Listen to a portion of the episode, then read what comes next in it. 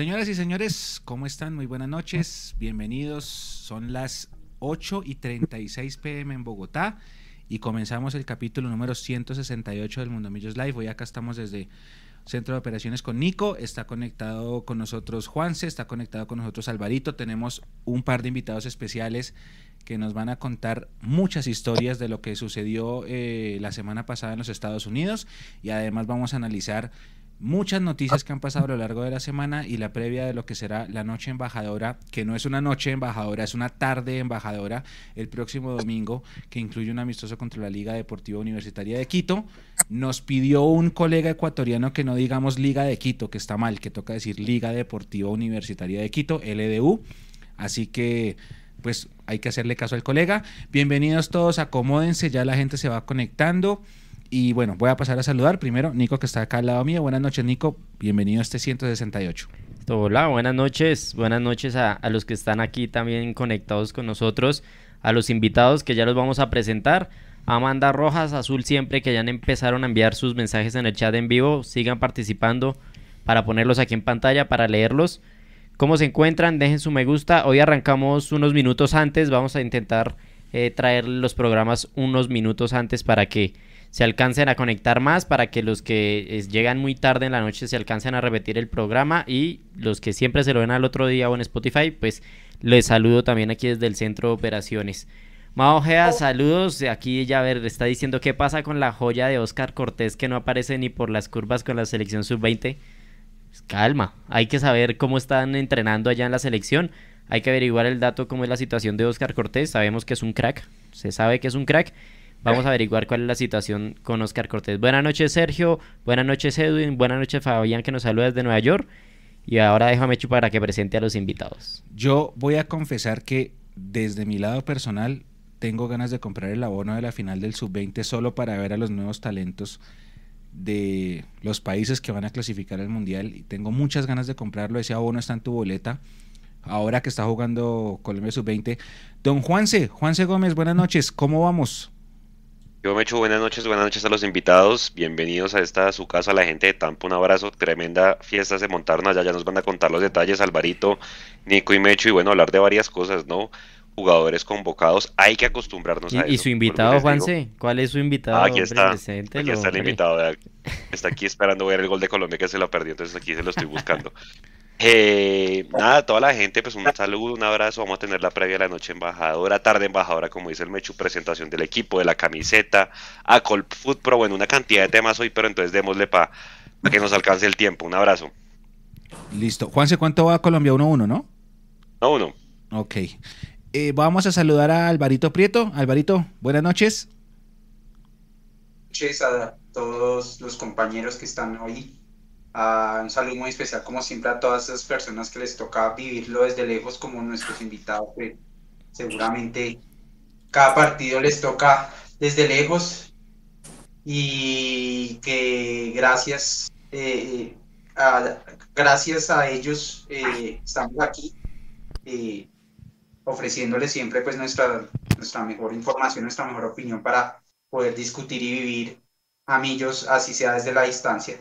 Y bueno, ya con muchas ganas de ver, de ver, de ver el equipo, eh, de ver el equipo jugando con los delanteros que, que en teoría nos van a solucionar tal vez el, el problemita que para mí hemos tenido o que nos ha, nos ha hecho perdernos la oportunidad de, de ganar esos títulos y que, y que tenemos tantas cosas buenas, como lo podemos ver en, en el tema de fútbol, jugadores del año, todos los años y y se nos escapa de pronto esa... Pere, pere, no, no se me adelante, no se me adelante, ya vamos a hablar de, de esos jugadores más adelante.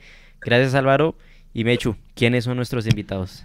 Nuestros invitados son unos hinchas muy especiales, que son los hinchas de Millonarios de Tampa.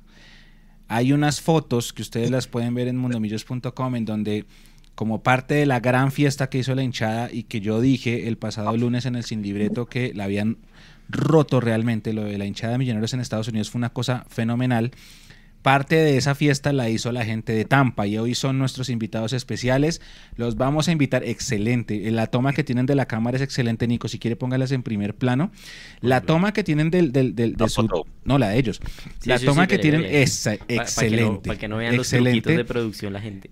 Que se vea, exacto. Eso es. Eso es Tampa Azul. Son los, son los amigos de Tampa que uno de los tres tapatribunas que se mostraron en la entrada del segundo tiempo del partido contra River era de los muchachos de Tampa. Así que, primero, felicitarlos. Segundo, agradecerles por estar con nosotros. Y tercero, muchachos, les voy a pedir por favor que para toda la comunidad de Mundomillos que está en todos lados, se presenten sus nombres eh, y nos cuenten primero que todo una historia de Tampa. Una historia de cómo, de cómo empezó la filial de Tampa, de hace cuánto están allá, de cómo comenzaron ustedes a ver los partidos, de las iniciativas que han realizado, de cómo realizaron toda esta logística, porque no fue fácil. Y, y creo yo que de las seis veces, creo, cinco veces que hemos ido a Estados Unidos, la de, la de Fort Lauderdale fue la mejor de todas en cuanto a fiesta. Así que muchachos, bienvenidos a Mundomillos, gracias por aceptar nuestra invitación. Y nada, los micrófonos son suyos, preséntense y que la hinchada los conozca a todos. Bueno, buenas noches primero que toda la audiencia, ese hincha embajador que va llegando a su casa, cansado de trabajo, pero siempre, siempre saca un minutico para, para el canal para Mundomillos que siempre tiene esa información a la mano para nosotros. Y bueno, mucho gusto, mi nombre es Juan, pero mis amigos me dicen Espi. Eh, aquí yo os voy a presentar. Buenas noches a todos. Eh, sí, estamos acá. Gracias por la invitación de Mundomillos. Muchas gracias eh, por la invitación. Y mi nombre es John Vázquez, uno de los hinchas y integrantes de, de Tampa Azul. Bueno, yo, buenas noches a todos. Primero que todo, mi nombre es Felipe Hernández agradecerles primero por la invitación, por el espacio que nos dan para contar pues una parte de, de lo que somos nosotros como, como grupo, como comunidad de aquí en Tampa, de, de la familia embajadora. Bueno, muchachos, comencemos. Comencemos esta pequeña charla. Primero, Nico, por favor.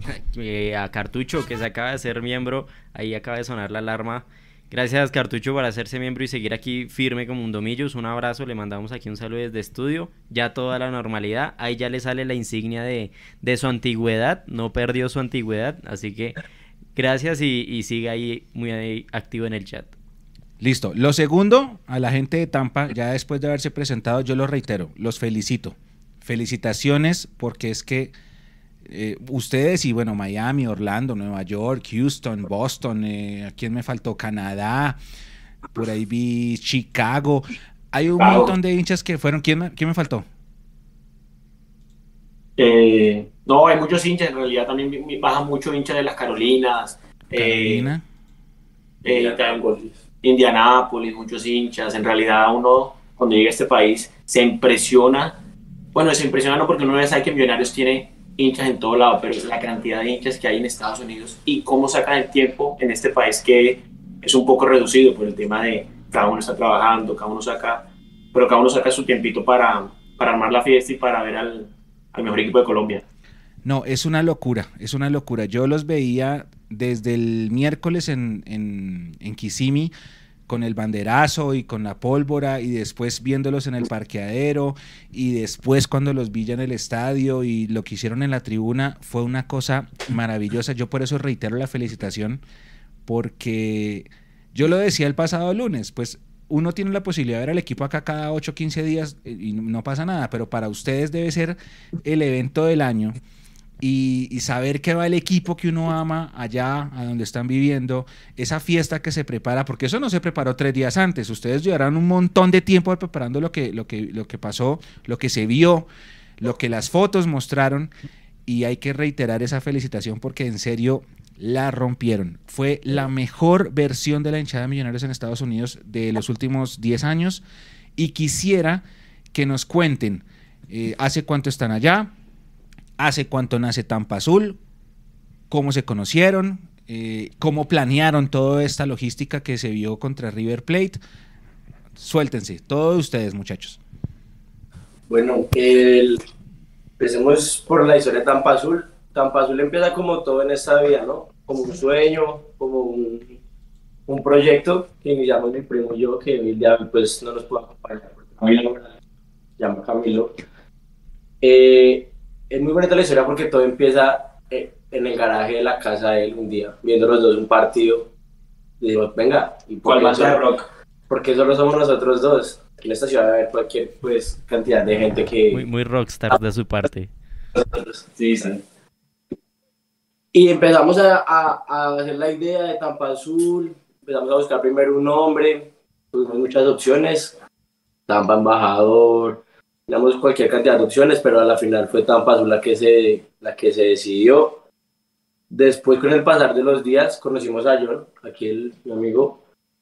Él llegó por medio de una página, no me acuerdo exactamente qué página fue, donde nos vio que alguien nos hizo una publicidad de Tampa Azul él se puso en contacto con nosotros y él ya tenía unos amigos también, muchas millos, y empezamos a formar el grupo, el grupo, el grupo, poco a poco.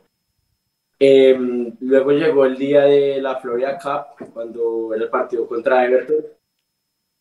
Ese día en el banderazo ya nosotros fuimos, teníamos pues dos asas, teníamos nuestro, nuestro frente, llegamos allá, éramos ocho, nueve en ese entonces, y como todo, todo el mundo, ay, qué tapa, que vea que yo tengo una tapa.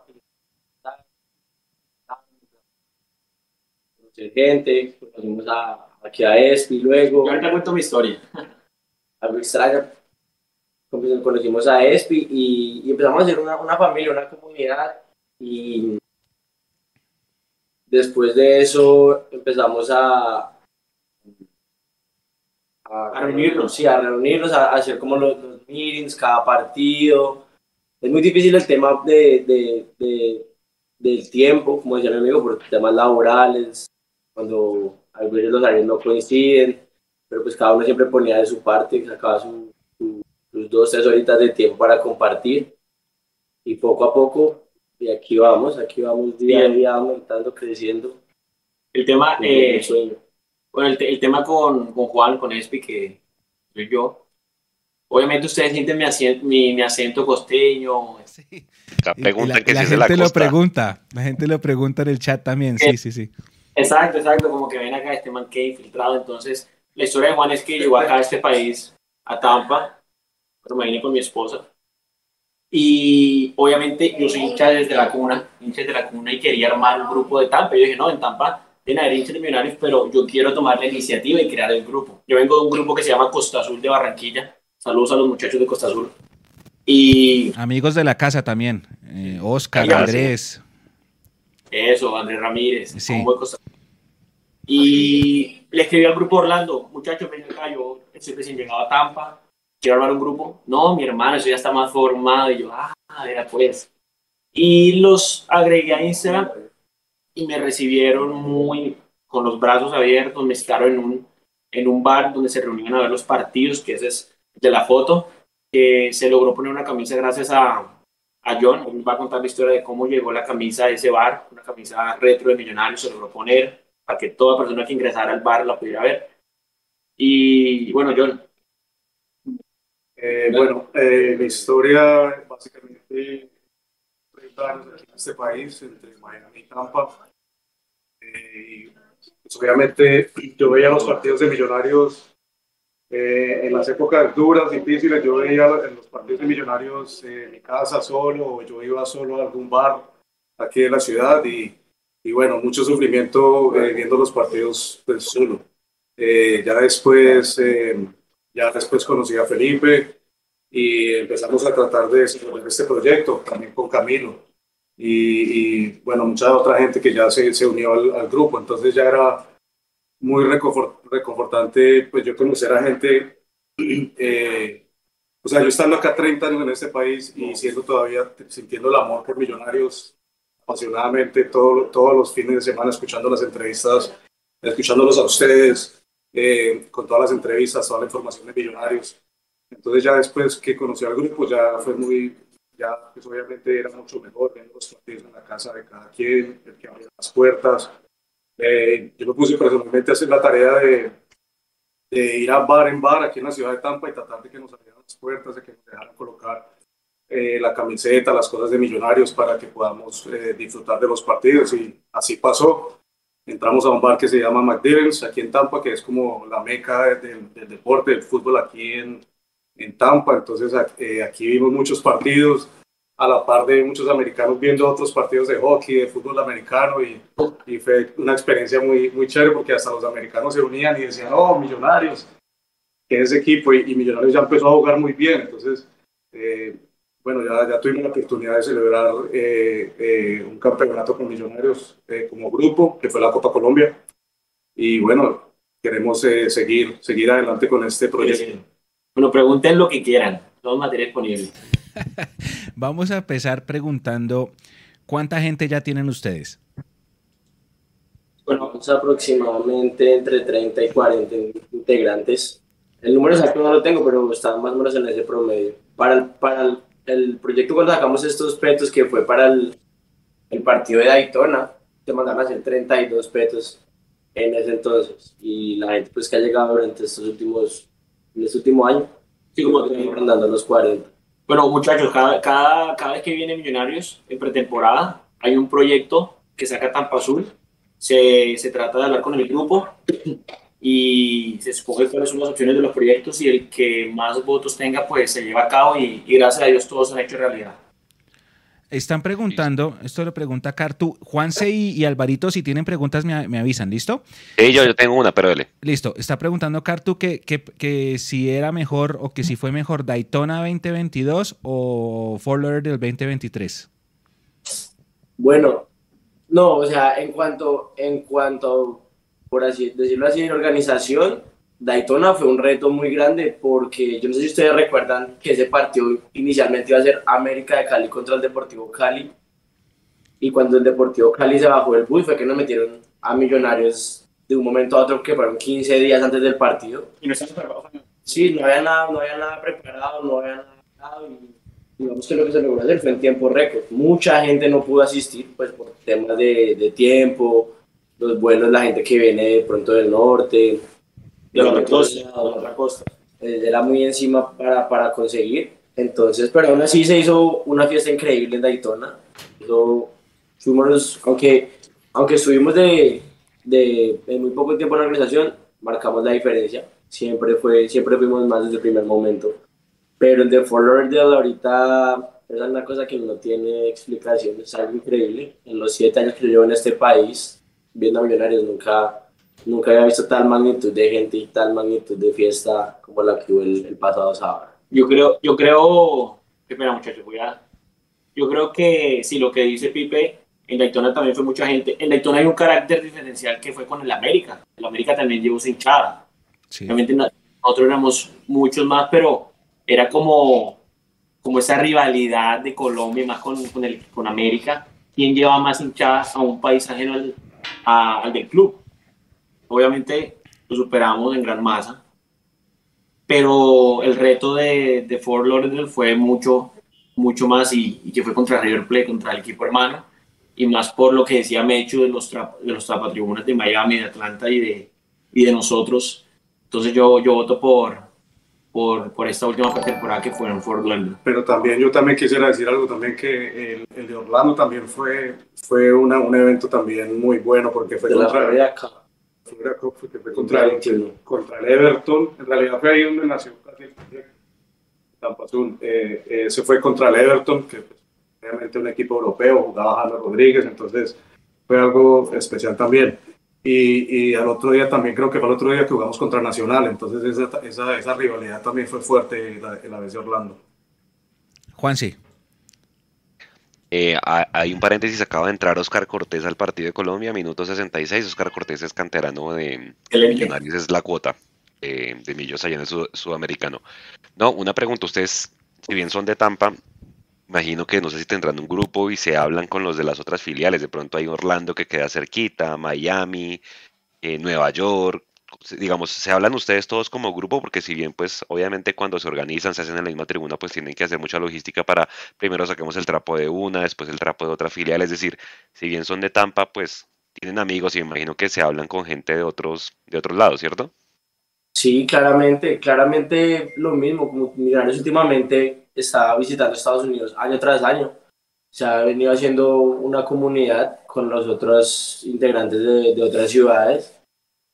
O sea, la gente con la gente de Miami, con la gente de Orlando, de las Carolinas, de Nueva York, de Boston, de Atlanta, todas esas ciudades que tienen comunidad de hinchas embajadores, claramente cuando hay un evento de tal magnitud como el de que acaba de pasar el fin de semana, eso hay mucha comunicación, se pone de acuerdo, o sea, hay idea de qué se va a hacer, es buena idea, no es buena idea, cómo colaboramos, qué hay que llevar, ustedes qué aportan, qué aportamos nosotros, quién se encarga de, de la gestión, quién se encarga de la pólvora, logística, exacto. Pero claro, la comunicación yo creo que ha sido la, la base que todo esto, o por ejemplo todo lo que se vivió el día miércoles, sea posible. Alvarito, ¿qué preguntas para los muchachos? Eh, muchachos, preguntan, me gustaría que nos hablaran un poquito más, lo, lo, tocaron hace un momentico, pero me gustaría que nos contaran un poquito más sobre cómo ven los gringos allá esa pasión desbordada que, que, que siente el latino y pues el hincha de Millos por tu equipo. Eh, yo pues en, uno ve los deportes de ellos, el fútbol americano, el béisbol y pues el tema de tapatribunas, eso para ellos pienso yo que es muy raro, el tema de los cánticos, de los saltos, ellos, ellos, ¿qué, qué opinan cuando, cuando se juntan con ustedes? ¿Cómo, cómo, cómo es eso? Y ellos, ¿cómo viven la pasión cuando ven esos, los deportes de ellos? Y me imagino que ustedes se han juntado con ellos también a, a verlos. Bueno, eh, primero que todo, eh, que ha ayudado mucho en, en toda esta pretemporada, el crecimiento de la, de la MLS. Ha ayudado mucho a, a que ellos reciban el fútbol como, como el deporte, el mejor deporte del mundo, cosa que años atrás no se veía en este país. Pero es increíble ver a un, a un estadounidense con la camisa de millonarios tratando de cantar o que te pregunte al lado como que qué significa esto. Eh, sí, ahí tenemos, teníamos un integrante de nuestro grupo que él se empecinó en, en, en aprender las canciones de, de Millonarios, de la barra. Ustedes vieran a, o sea, a uno lo llena de orgullo hasta dónde es capaz Millonarios de, de que una persona gringa que no habla muy bien español se aprenda las canciones y que intente cantarlas. Aquí pues él lleva mucho más tiempo en, en Estados Unidos y puede hablar también un poco más de, de eso, de cómo ve el americano el tema del fútbol.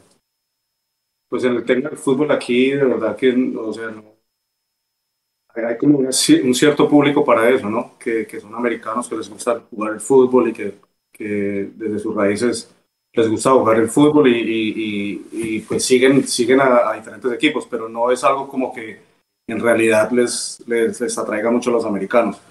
Entonces, como, como les decía anteriormente que estábamos en el bar en McDonald's, ese mismo día que estaba jugando Millonarios, eh, eh, estaba jugando la final eh, un equipo de hockey, Bulls de aquí de Tampa, y están jugando la final de la, de la liga de la, de la NHL. Y, y, y, lo curioso es que los Bulls son azules, son entonces, azules. y Millonarios está jugando contra Nacional, ¿te acuerdas? Estaba es, una marea azul, no joda. Era una marea azul y bueno, al final de, al final de todo como que los americanos se juntaron y nos empezaron a apoyar a nosotros con los, los cánticos, apoyar a Millonarios y igual Millonarios estaba encima de Nacional y, y pues estaba jugando muy muy bien. Entonces pues como que eso ayudó a que ellos eh, vieran, vieran el fútbol y como que entendieran de que el equipo azul estaba, estaba jugando muy bien. Entonces eso ayudó muchísimo.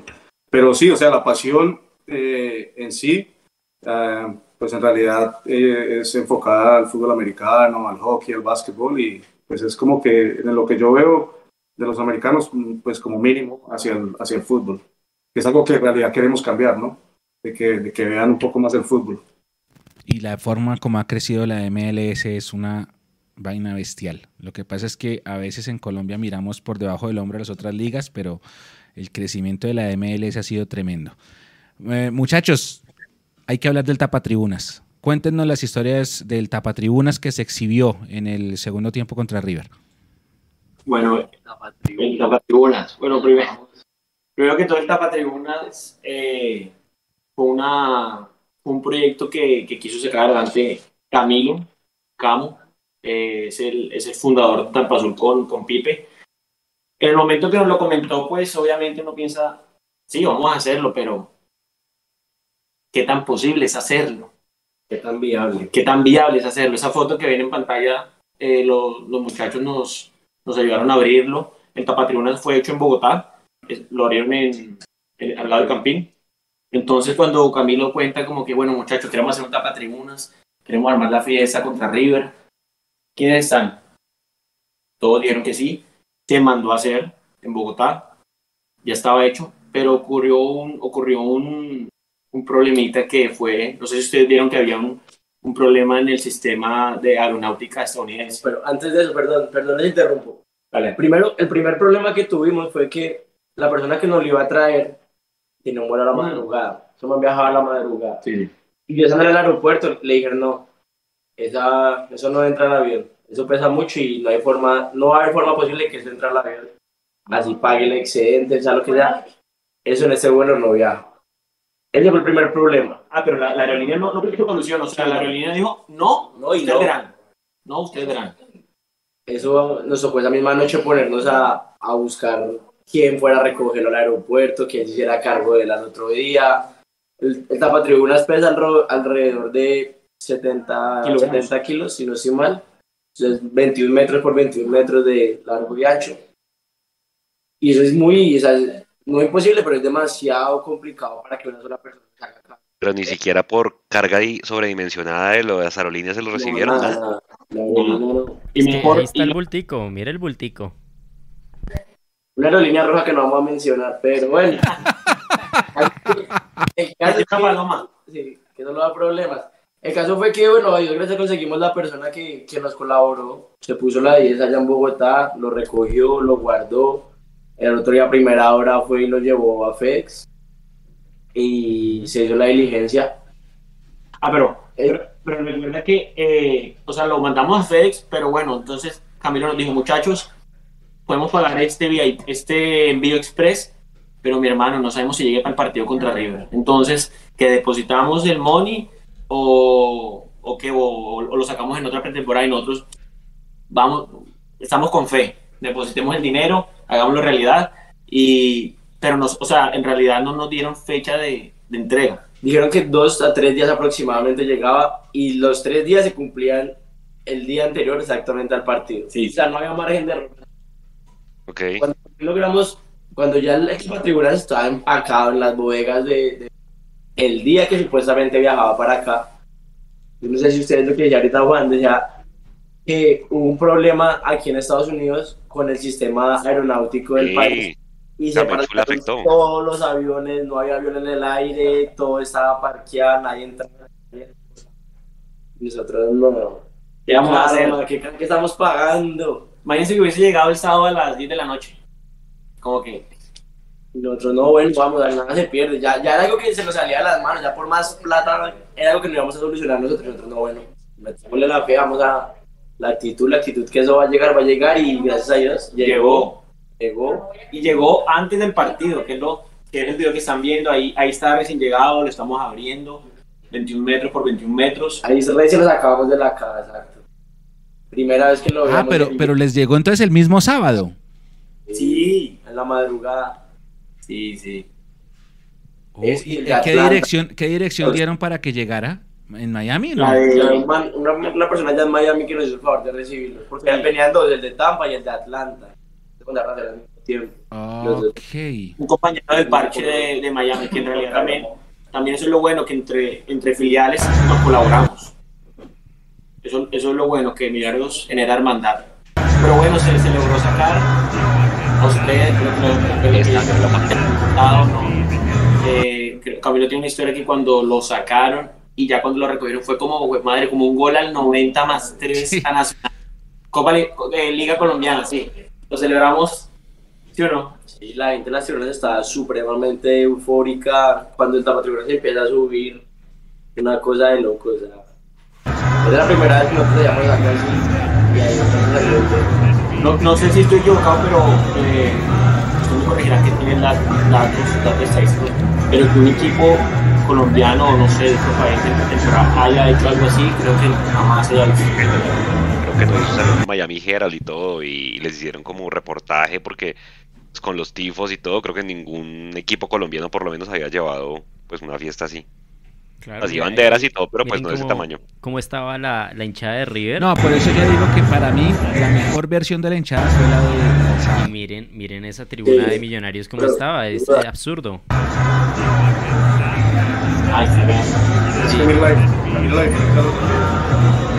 Total, no, gran fiesta muchachos, los felicito, yo sé que es, fue un esfuerzo grandísimo y que se haya logrado esto. No estábamos jugando contra Santa Fe. O sea, era River Plate, que es un equipo también muy futbolero que tiene un montón de hinchas por todo el mundo. Los tres de Sudamérica, claro. Es un gigante del continente, o sea, no es... Eh, porque es que Hertha Berlín es un equipo sí alemán, pero ¿cuánta gente había de Hertha el, miércoles? 20 tipos. Pero River Plate es River Plate. Y uno veía el parqueadero de River lleno de gente. Y no, fue más gente de millonarios. Y la fiesta tremenda que se armaron ustedes, muchachos. Mecho, ¿sí, ¿sí lo escuchaste, Mecho? Que 20 tipos y 11 jugadores. Tal cual. no, no, no, sí, es que. Oye, para hablar pues que la idea, la idea era sacar etapa tribunas el miércoles en Orlando. Sí, claro. como para, la primera vez que lo abríamos, para, para, que, iba, para, que no la fuéramos pues a cagar en, en Miami. O sea, nos tiramos fue una de cabeza, o sea, la, la que salga. Lo cuadramos, lo abrimos, marcamos la esquina para que no fuera al revés.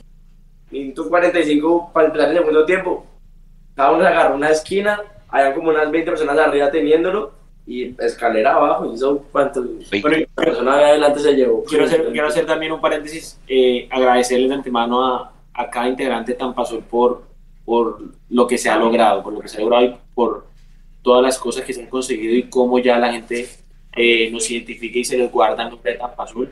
Todos, ¿no? Nombre por nombre, imagínate. Uno nombra a uno y se, y se pone a pelear, pero no, a todos. Saludos. Diga, aquí están preguntando que alguien que iba en Tampa, ¿cómo hace para unirse? Ellos tienen su cuenta en Instagram, pero yo sé que no todo el mundo tiene Instagram. De pronto ahora nos dejan algún número de contacto, o si tienen alguna fanpage en Facebook o por otra red que nos ayuden, que los puedan contactar. O a Tampa Raya Piso Azul, o en Facebook también Tampa Azul. Super, ahí los buscan. Oiga, yo solo tengo una, una, última pregunta para ya ir terminando y dándoles la bienvenida, que cuando quieran volver acá, esta es su casa, hermano, porque de verdad, bienvenidos todas las filiales y todas sus historias. Acá a la gente les encanta porque uno de pronto se malacostumbra y entiéndanme la expresión de ver a su equipo cada 15 días, pero uno no sabe lo que viven ustedes de ver a su equipo una vez al año. Y de verdad lo que dice Alvarito, la gente que está al otro lado del continente, porque Millonarios va a Estados Unidos, pero aquí hay gente que nos ve desde el otro, desde Asia, desde Nueva Zelanda, desde Australia, que les toca literal trasnocharse para ver los partidos. Bueno, una locura lo que hace el amor por Millonarios. ¿Cómo pudieron entrar ese trapo? O sea, ¿no les pusieron problema en la logística, en la seguridad del estadio? Y cuéntenos un poquito qué hace diferente la ida al campín, que a usted, usted lo requisan hasta, mejor dicho, y allá. O sea, allá es más flexible, es más fácil. ¿Cómo es la experiencia de ir al estadio allá en Estados Unidos versus lo que es acá? Bueno, yo creo que, que aquí, bueno, entre cuando, cuando se hablan los, todo el tema de las filiales, eh, cada filial escoge a cuatro o tres personas que tienen un peto de logística. Entonces, esas son las personas que se encargan de ingresar los trapos, eh, las banderas. El tema de, de, Ford también se hizo un tifo de poner los plásticos. Pipe fue, fue, hizo parte de, la logística ese día, entonces eh, también va a contar cómo fue el ingreso del tapatribunas. El tapatribunas, bueno, claramente como hablábamos ahorita, ¿no? Cuando se está haciendo la, la, la, la, la organización previa al evento, días, meses antes, en caso, eh, pongamos el caso de este último de de que fue casi mes y medio antes del partido que supimos, uno tiene que ponerse claramente en contacto con, con los organizadores del evento, ellos, ellos se ponen en contacto directamente pues con las autoridades, la policía, los bomberos, porque eso no es aquí que uno entra y con cualquier cosita. Exacto. En este país, exacto. Entonces, lo bueno, lo bueno que de, de, de esta vez fue que como ya aquí Juan, la MLS ya ha abierto muchas puertas a ese tipo de pasión. Entonces, digamos que para, para las autoridades de Miami, las encargadas directamente del fútbol de allá, no eran muy ajenas el tema de las banderas, el tema tal vez de las astas, del instrumental. Entonces, digamos que esta última vez fue un poco más flexible. Claramente, como todo estadio, a la entrada estírenlo, venga, lo requisamos, entre 4 o 5, la gente que sea, súbalo, déjelo y salga. En este país hay algo y es que aquí la gente respeta, o sea, desafortunadamente, pues no tanto como en Colombia, no falta el avispado. Aquí la gente entra y correctica ellos mismos salen porque saben que, que se puede meter en un problema muy grande. Entonces, en la misma organización se habló, vea, una hora antes del partido vamos a entrar, vamos estos, estos, estos, usted se encarga de entrar esto, usted lo otro, eso, tum, tum. Ya todo desde, desde antes se sabía que los tapatribunas iban para el segundo tiempo, que en el primer tiempo iba el tipo con la calavera de Miami, con los humos, la pólvora, eh, todo claramente siempre tiene que ser con la aprobación de las autoridades locales de, de la ciudad donde se juegue, no, y con, Miami. Y con tiempos, con tiempos, digamos. A esta hora se, se abre la puerta para los, los personas de logística, ni un minuto más, ni un minuto menos, le damos 20, media hora, sale. Y con su respectivo peto. Sí, respectivo peto. Muy organizado, la verdad, ¿no? Creo que, ya que uno muchas veces dice, que acá supuestamente por tenerlos cada 15 días, pues la organización es impecable, pero creo que son muchas cosas que aprender y creo que aquí, eh, pues esa es la idea, ¿no? Que, que, la fiesta vuelva y gracias a Dios, pues es, el, el, año pasado volvieron los extintores, que esa era algo que hace rato no veíamos. Y creo que parte de esa organización se puede, se puede ir mejorando y de verdad qué espectacular fiesta, yo personalmente los felicito porque yo no veía algo así en pretemporada en Estados Unidos en toda mi vida como dice Mecho que ya ido más de una vez. Esto fue único y, pues bueno, lo bonito es que quedan las memorias, los videos, las fotos, de verdad para ustedes. Entonces, sí, fue... algo muy especial también el tema de la previa del partido.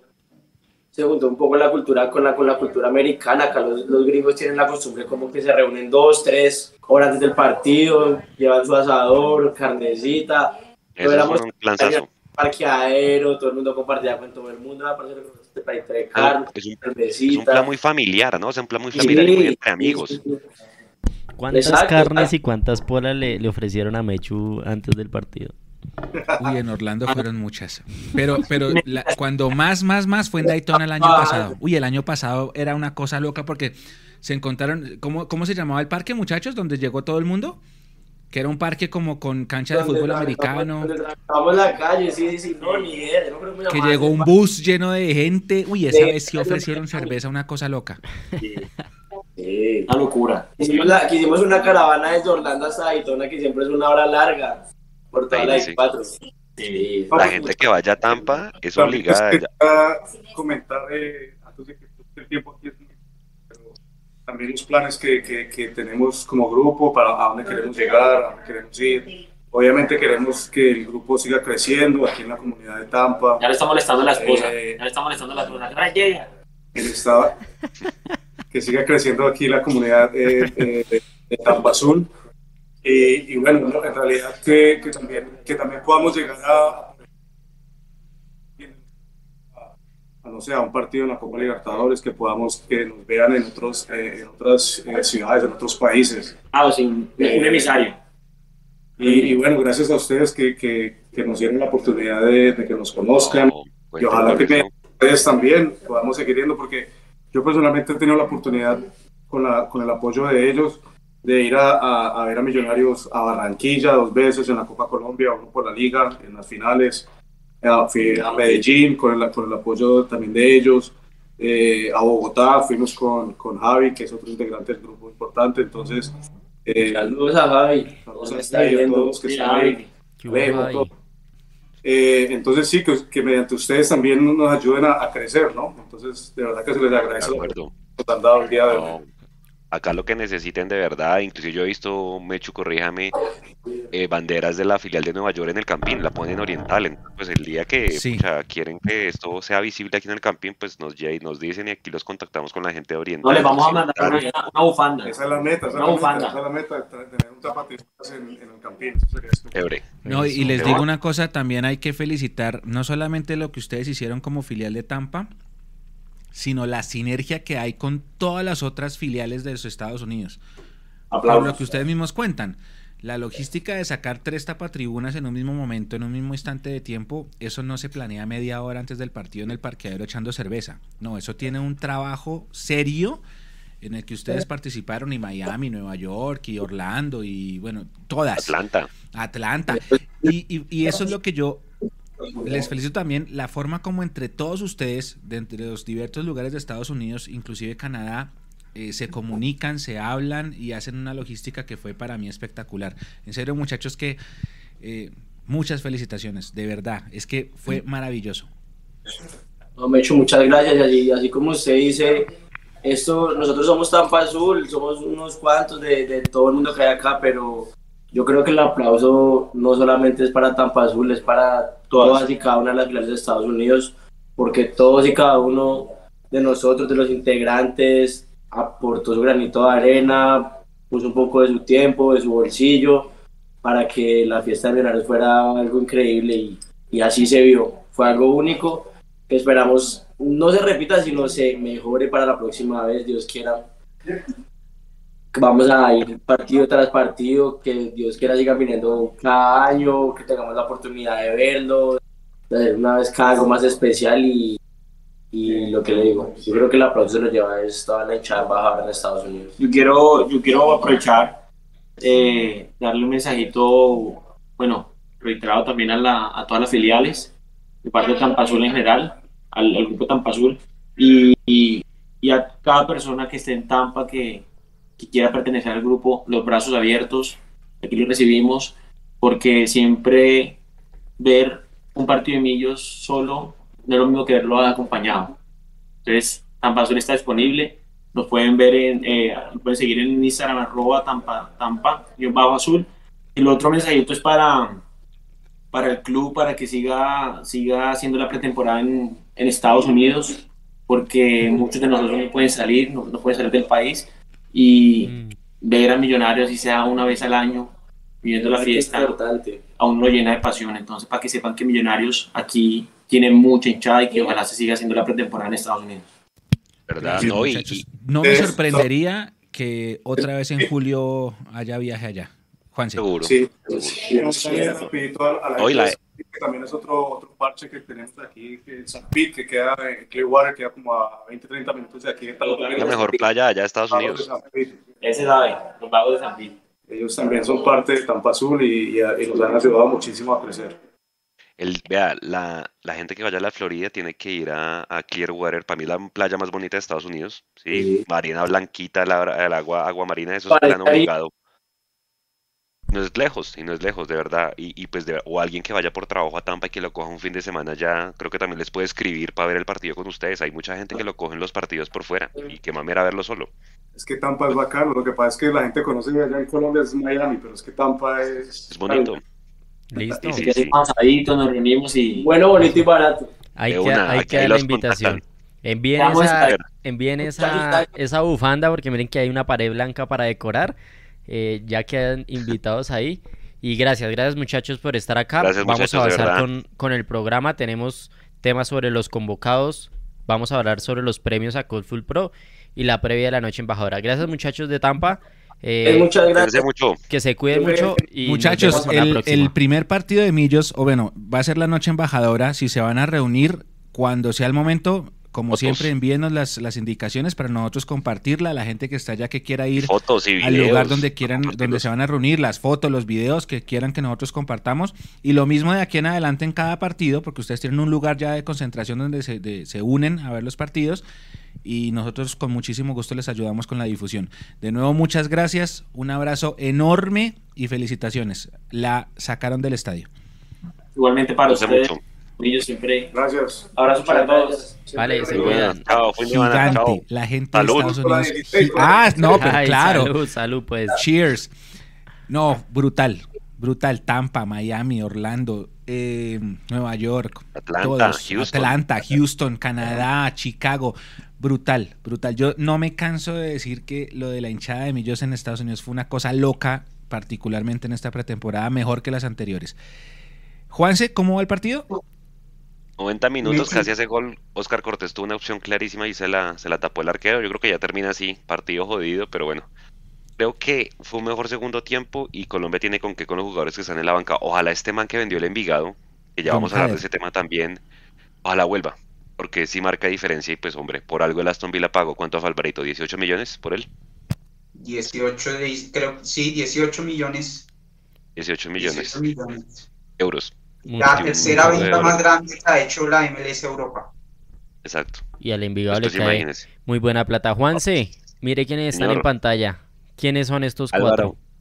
Álvaro Montero, Andrés Ginas, Daniel Ruiz y Daniel Cataño, los convocados a la selección Colombia, partido amistoso el día 29, o sea, de este sábado en 8, van a estar allá jugando. Yo espero que jueguen, o sea, si usted me pregunta, yo creo que a Montero tapa por lo menos un tiempo, Ginas titular, Cataño no sé si sea titular, eh, Dani, Daniel Ruiz de pronto sí, pero hombre, que vayan y jueguen, por lo menos, porque para eso es que los van a llevar.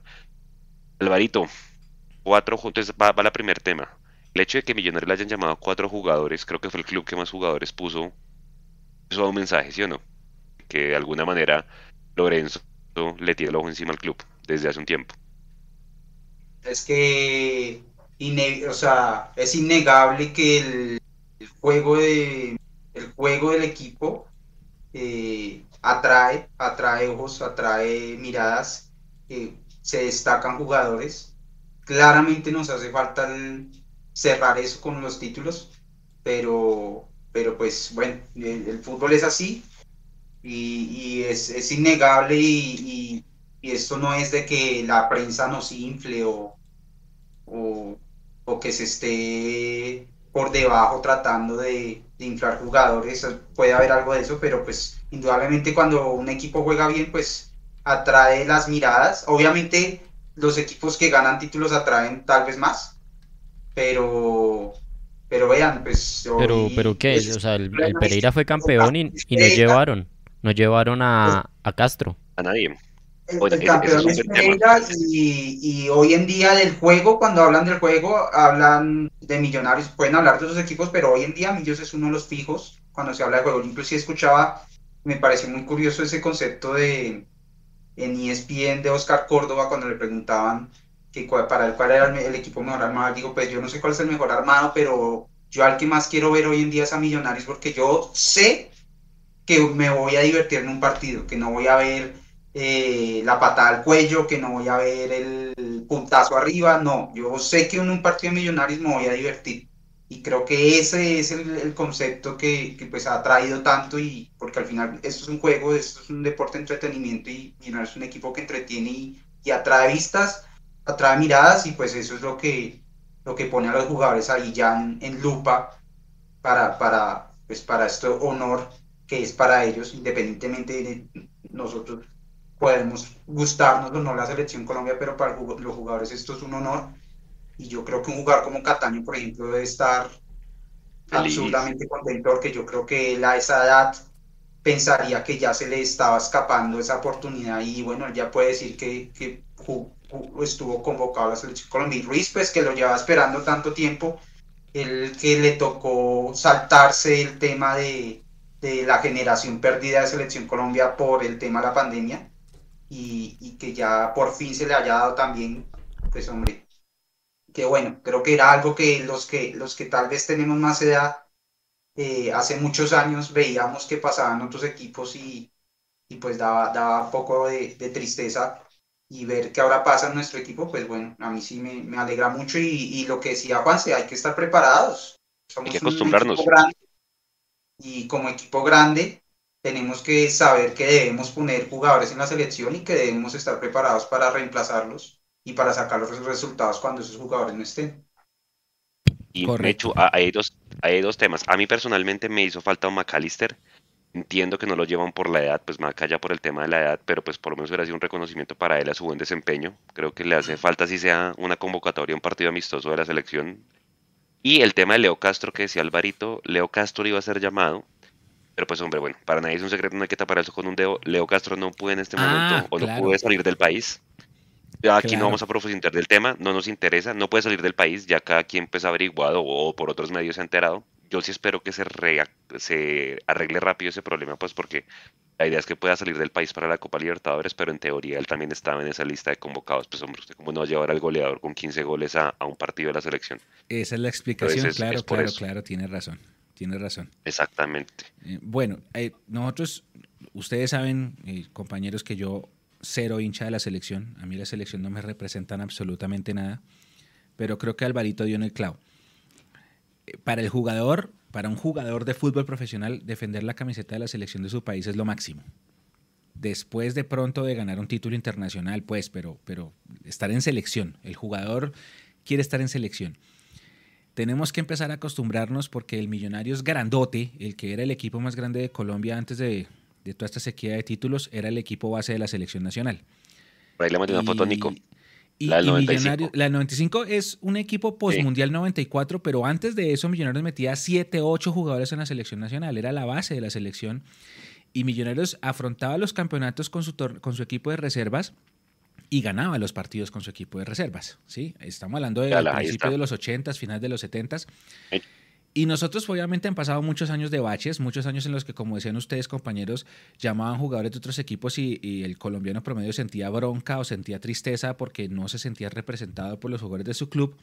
Y ahora está pasando lo contrario. Ahora nos están empezando a llamar jugadores y hay mucha gente que no le gusta, que porque vuelven mal mal nivel, que porque se pierden los partidos, que la nómina es corta, no sé qué, que las lesiones pero tenemos que acostumbrarnos. Yo lo dije en un programa como en septiembre, creo que fue antes de la final, y dije, tenemos que acostumbrarnos a vivir con el éxito. Esto es el éxito. El éxito no es solamente ir primero en la reclasificación. El éxito de un equipo grande en cualquier parte del mundo es poner jugadores en la selección nacional de ese país. Y esto está pasando. Yo no sé si vaya solamente a ser por este amistoso que suena como a contentillo contra Estados Unidos en una fecha que no es FIFA y cuadrada y a medias, pero suena como si el técnico Lorenzo estuviera tratando de buscar nombres a futuro para un equipo, porque pues en mi opinión personal la base de, de esa selección nacional van a seguir siendo los jugadores del exterior pero es positivo desde el sentido en el que al menos se deja ver una luz de que el técnico de la selección está viendo lo que está haciendo Millonarios. A mí me pareció que lo que hizo Pereira el año pasado fue muy bueno. Pereira jugaba muy bien a su estilo. Que de pronto no es el mismo estilo que le gusta a la gente del toque-toque, está bien, pero jugaba mucho más rápido que nosotros y por eso nos ganó el cuadrangular. Y es válido. Y por eso Pereira también metió estaba Chipi Chipi, Carlos Ramírez, estaba eh, Leonardo Castro, pues que jugó en el Pereira, metió como, bueno, me, adelanté, el técnico metió gente en ese, en ese equipo ideal y pues por eso es el, fue el merecido campeón. Yo ahorita el Pereira creo que está súper, hiper, mega desarmado y lo analizaremos la otra semana, pero hay que aprender a vivir con eso. Si somos hinchas de equipo grande, tenemos que aprender con el hecho de que el equipo grande le van a llamar jugadores y va a tener bajas de jugadores por selección. Y asimismo, ese equipo grande que va a tener que estar acostumbrado a tener bajas por selección, también tiene que saber cómo suplir esas bajas. Eso quiere decir, palabras más, palabras menos, la nómina tiene que ser más amplia, Juansi. De acuerdo, y es que nosotros ayer les hicimos una pregunta, obviamente nos estamos adelantando porque este tema en teoría, Nico, deberíamos tocarlo dentro de ocho días, pero pues a pie el hecho de que vayamos a tener cuatro ausencias, porque el partido de Colombia es el 28 y nosotros arrancamos la liga el 29, o sea, el domingo siguiente, y pues obviamente no alcanzan a llegar porque no se van a pagar a charters ni nada. Sí pasó en la final con Junior, pero nosotros hicimos como un sondeo ahí básicamente en, en, Twitter, y si quieren para que nos responda Alvarito y ustedes también.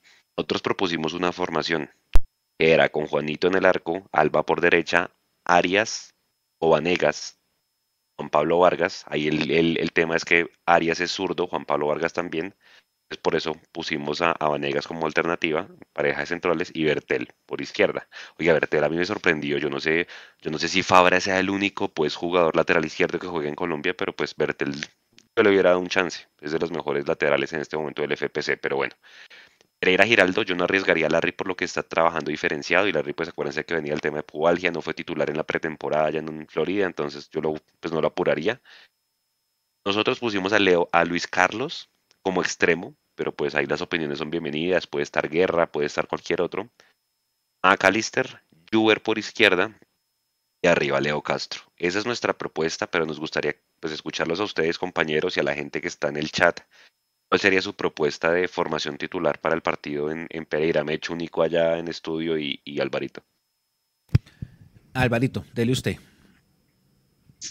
Eh, no, me gusta me gusta la propuesta. Eh, lo único de pronto, de pronto sí, Luis Carlos, mirar de pronto, o bueno, digamos que de arranque está bien. A mí me gustaría que de pronto ya ir, ir, viendo, por ejemplo, un Beckham o un Paredes, eh, que tanto pueden mostrar, pero sí creo que de, de, arranque, de arranque me parece una buena nómina. Estoy de acuerdo en el tema de, de, de Larry, hay que, hay que llevarlo con calma porque se nota que, que, viene tocado y jugó nada más como a 15 minuticos en cada partido. no, tal vez no destacó tanto, entiendo que ha entrenado diferenciado y creo que este es el momento donde se le puede dar chance y más, teniendo a Giraldo, eh, darle chance de que, de que termine de recuperarse bien y ojalá podamos ver a Leo Castro, entiendo que, que, va a ser así, entiendo que no tiene líos, entiendo que el, que tal vez esté lesionado porque está en recuperación es Uribe, y aunque no tengo ninguna confirmación, no sé si ustedes han sabido algo, pero los rumores dicen que el hombre está lesionado eh, por un par de semanas. Mm, entonces, si, pues, si estuviera Uribe, digamos que si estuviera Uribe, de pronto, de pronto podría ser eh, intentar con, con Uribe media punta y, y abrir a McAllister por la izquierda, como en 2021, estilo eh, Chicho Arango. Eh, podría ser de pronto ese el, el, otro, la otra formación que propongo si Uribe está disponible, pero creo que la que, la que mencionó eh, Juanse es la mejor que podríamos poner para ese partido. Yo tengo una pregunta, una pregunta. El, ¿Estos jugadores cuándo se van? Se deben ir por ahí tipo miércoles, Mecho. Porque en la noticia decía, estos son los invitados, pero no decía cuándo es la reunión, desde cuándo concentran, cuándo viajan, no. Eh, pensando en el, en el domingo, era, era más la pregunta, pensando en la noche embajadora. Ah, no, ellos irán entre semanas, yo creo que los liberan porque muchos seguramente querrán que sus jugadores de los otros equipos del FPC Mechu jueguen el miércoles, porque es que el miércoles hay fecha, ¿no? No, no que nosotros lo tenemos aplazada. Seguramente los liberan y se montan en el avión, o sea, tipo jueves se reunirá la selección, yo le pongo. Pero ese sí suena puro picadito de, de solteros contra sí, ¿no? Como, bueno, jueguen, nos vemos en Bogotá, vamos al aeropuerto, nos vemos en el aeropuerto, nos vemos en el aeropuerto tranquilos, eh, nos vemos en inmigración y después del partido miramos cómo nos arreglamos, sí. Exacto. Ese sí, es un problema porque una cosa es, digamos, listo, chévere que vayan a la selección y eso, y ya otra cosa es discutir qué tan apropiado y, y en buena fecha es ese partido. Y la verdad es que es un partido muy atravesado. atravesado. No se, sabe con qué intención o cuál es la. no es claro. La eliminatoria comienza en junio. Eh, eh, lo que usted dijo, seguramente los titulares van a ser los jugadores que están en Europa entonces, sí, ya es, eso ya es otra parte, ¿no? Acá no que nos convoquen y que cuando juegue la selección tengan en cuenta jugadores de millonarios, pero bueno, ya lo que están haciendo en la selección es, es, poco extraño. Yo lo veo por el lado del recambio, buscando eh, renovar, renovar la selección, porque ya se lleva una generación que, que, no, que no ha tenido casi renovación, entonces se le da la oportunidad en estos partidos a, jugadores del fútbol colombiano y los mejores, los que repunten que serán poquitos, serán los que van a entrar a esas convocatorias ya de eliminatorias y de partidos de oficiales de FIFA. Y ve aquí uno, por ejemplo, yo miré de reojo el partido de hoy y Cortés el de Millo es otro muchacho Monsalve. Los únicos diferentes, de resto la selección, pues no, a mí me gustó esa de ahorita de sub-20. Y se supone que es el relevo generacional. ¿Este muchacho Manjoma jugó?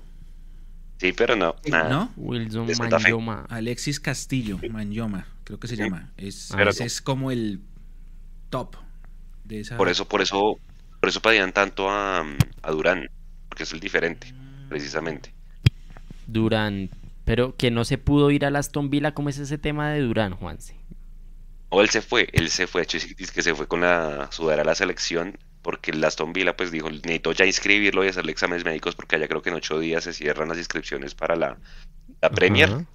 Necesitaban inscribirlo y hacer exámenes y demás. Dicen que supuestamente la selección le va a poner un avión privado para que el man se devuelva porque dejó toda la ropa en, en Cali. Pero pues obviamente está el otro bando que dice, fue pucha, usted de club que le acaba de meter 18 millones de euros a un jugador, ¿lo devolvería a la selección para que corra el riesgo de que le pase algo? Ah, conversación difícil. Sí, no, pues selección creo que Sí. Eh, Nico, permítame, antes de pasar al siguiente tema, eh, respondamos preguntas de la comunidad, por favor. Acá. ¿Cuál? Bueno, a Hinchada Azul que nos saluda desde Viña de Mar en Facebook. Edwin Hernández pone una formación. Moreno, Alba, Arias, Vargas, Bertel. Yo creo que Arias y Vargas no van a jugar juntos porque para eso trajeron a Arias por ser zurdo. Opinión personal. Eh, Giraldo Pereira, Castro Silva, Quiñones y Luis Carlos Ruiz. Eh, Pedro Sánchez dice, no me llegó la notificación en Facebook. Ahí al menos ya entró, ya se conectó. Igual de todas maneras el, programa queda para que lo repita y lo pondremos en los agregadores de audio en la noche. Electronic Man pregunta, ¿esta convocatoria que es fecha no FIFA evita sanciones de tarjetas? Sí. Hay dos jugadores que deben eh, sanción, McAllister y Ginás. Ginás obviamente por estar en selección no juega en Pereira, va, a tener la que pagar en el siguiente partido. Que creo Juansen no va a ser la fecha 3 porque se va a volver a aplazar, ¿no? Usted sabe más que yo. Sí, sí va a ser en la, fecha, 4. ¿La fecha 4 es contra?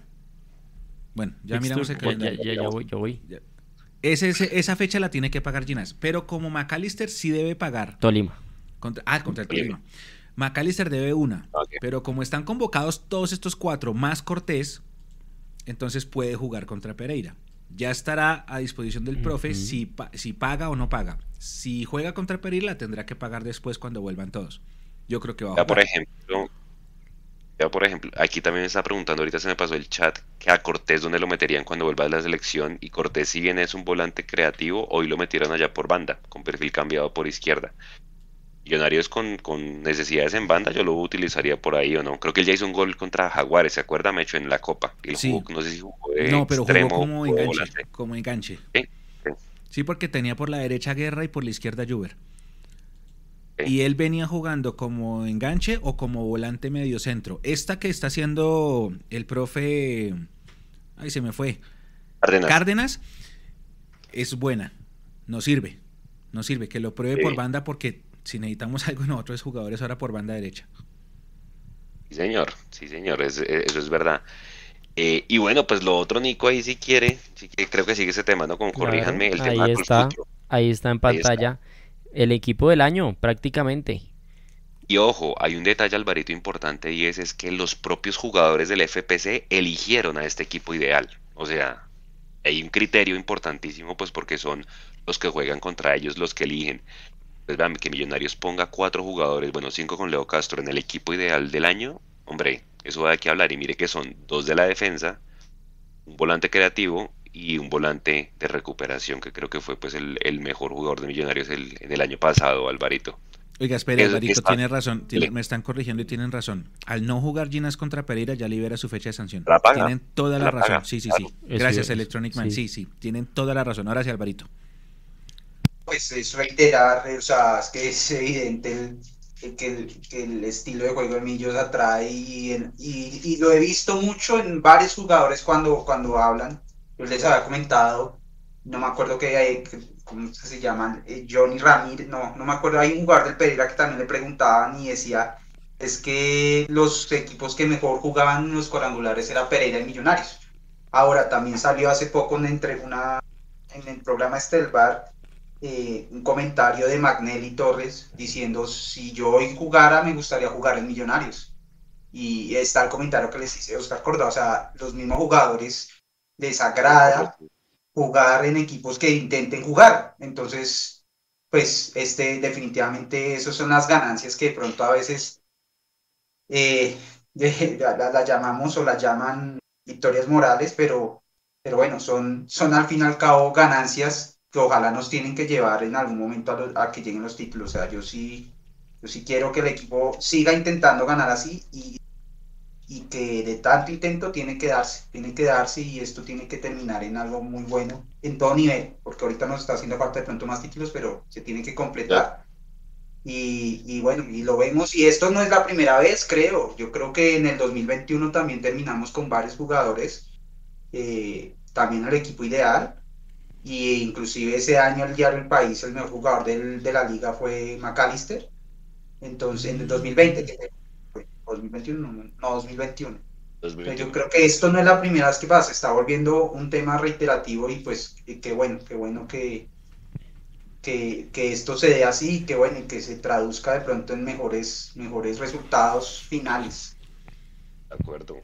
Ah, y bueno, y aquí se ve la mano del técnico, ¿no? O sea, hay algunos que, que piensan que esto se ha, se ha hecho solo, ¿no? Que los jugadores se ponen solitos y solitos eh, se mueven por la cancha y solito saben qué hacer. Y aquí se ve la mano indudablemente de Gamero. Es que pues, veamos qué otro técnico ha logrado. Y no hablo a nivel de, resultado final, sino a nivel de, identidad de juego. Eh, que, eh, de, proyectar jugadores, de sacar jugadores, digamos, no tanto jóvenes, sino traer jugadores y, potenciarlos. ¿Qué otro técnico en los últimos, no sé, 20, 30 años lo ha logrado? Nada las ventas. De la época de ustedes, de los 90, pero de los 2000 para acá, yo no veo ninguno, la verdad. Ah, y es que ninguno. en, la, venta de jugadores, hemos vendido jugadores a años, años consecutivos, eso no pasaba antes. Que imagínese. Juan, no sé si usted vio qué pena le atravesó el bus. No sé si vio la despedida de, de, Carlos Gómez en Instagram. No, no, no, no. Ah, sí, la, la, que él puso, que le, que armaron. Al final, o sea, con todas las letras, sin Alberto Gamero no hubiera podido ser esto posible. Lo dijo él, más claro no pudo haber dicho. De acuerdo. Es, un hecho que Gamero consolida jugadores de, de cantera y que ojalá lo vuelva a hacer que es muy importante para Millonarios ahorita. De acuerdo, es que, o sea, nada más el hecho de vender jugadores consecutivamente, el Chicho, Emerson, bueno, Matías ahí que no se vendió tan bien, pero igual también es una venta. Ahora, ahora Gómez, en cambio antes acuérdese cómo era, mire, Pedro Franco, después Carrascal y por allá después Harold Santiago, ¿entiende? O sea, como que no fue consecutiva la venta y eso también da que hablar del equipo de Gamero.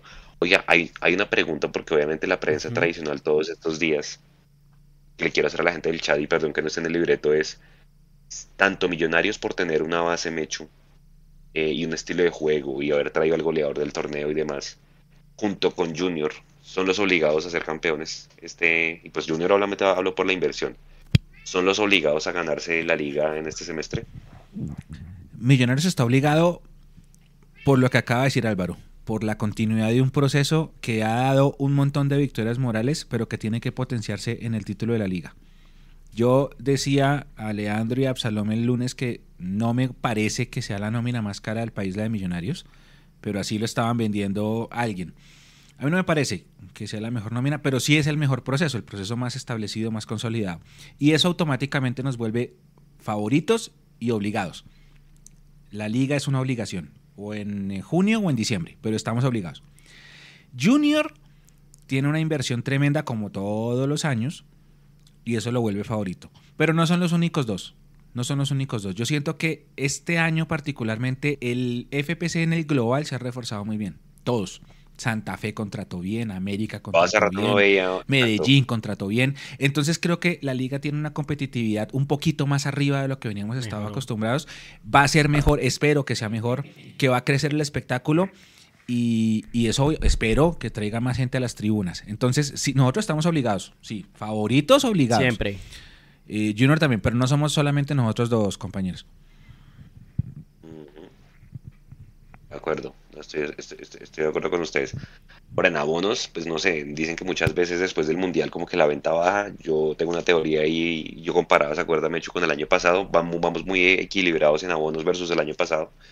Pero pues para ellos yo creo que la situación económica no está fácil. Creo que el Junior va en 14 mil o menos, que es el equipo pues que más ha vendido, pero pues Nacional está muy parejo con nosotros, Santa Fe no ha pasado de los 4.000, es decir, pues obviamente uno le encantaría que se vendieran 17.000 como en la época de Felipe Gaitán, pero pero hombre, yo sí creo que vamos a tener un buen promedio de asistencia, además porque los otros equipos, como usted dice, me chullaman, es decir, ir a ver a Juan Fernando Quintero, ir a ver a, Carlos Darwin Quintero cuando venga a la América, ir a ver a Rodallega, o sea, eso llama gente, ¿me entiende? No necesariamente hinchas de millos, hinchas imparciales que van con sus hijos, con sus familias, pues a ver jugadores que de alguna manera pues fueron históricos en su momento en el fútbol colombiano y, en la Y a la final sí hay pocos abonados, pero buena asistencia, eso le beneficia más a Millonarios porque va a entrar más plata.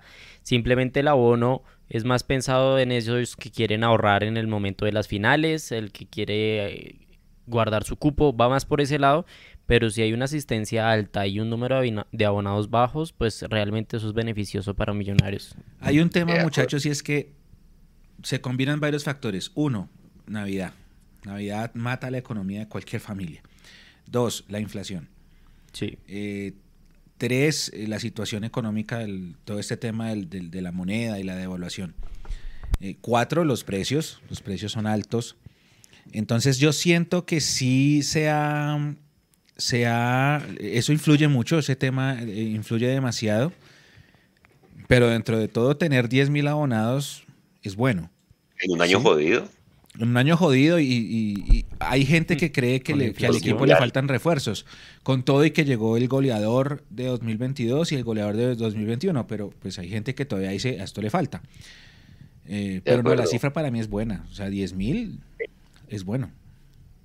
Yo creo que podemos ser el segundo o tercero que más abonos eh, eh, venda Alvarito.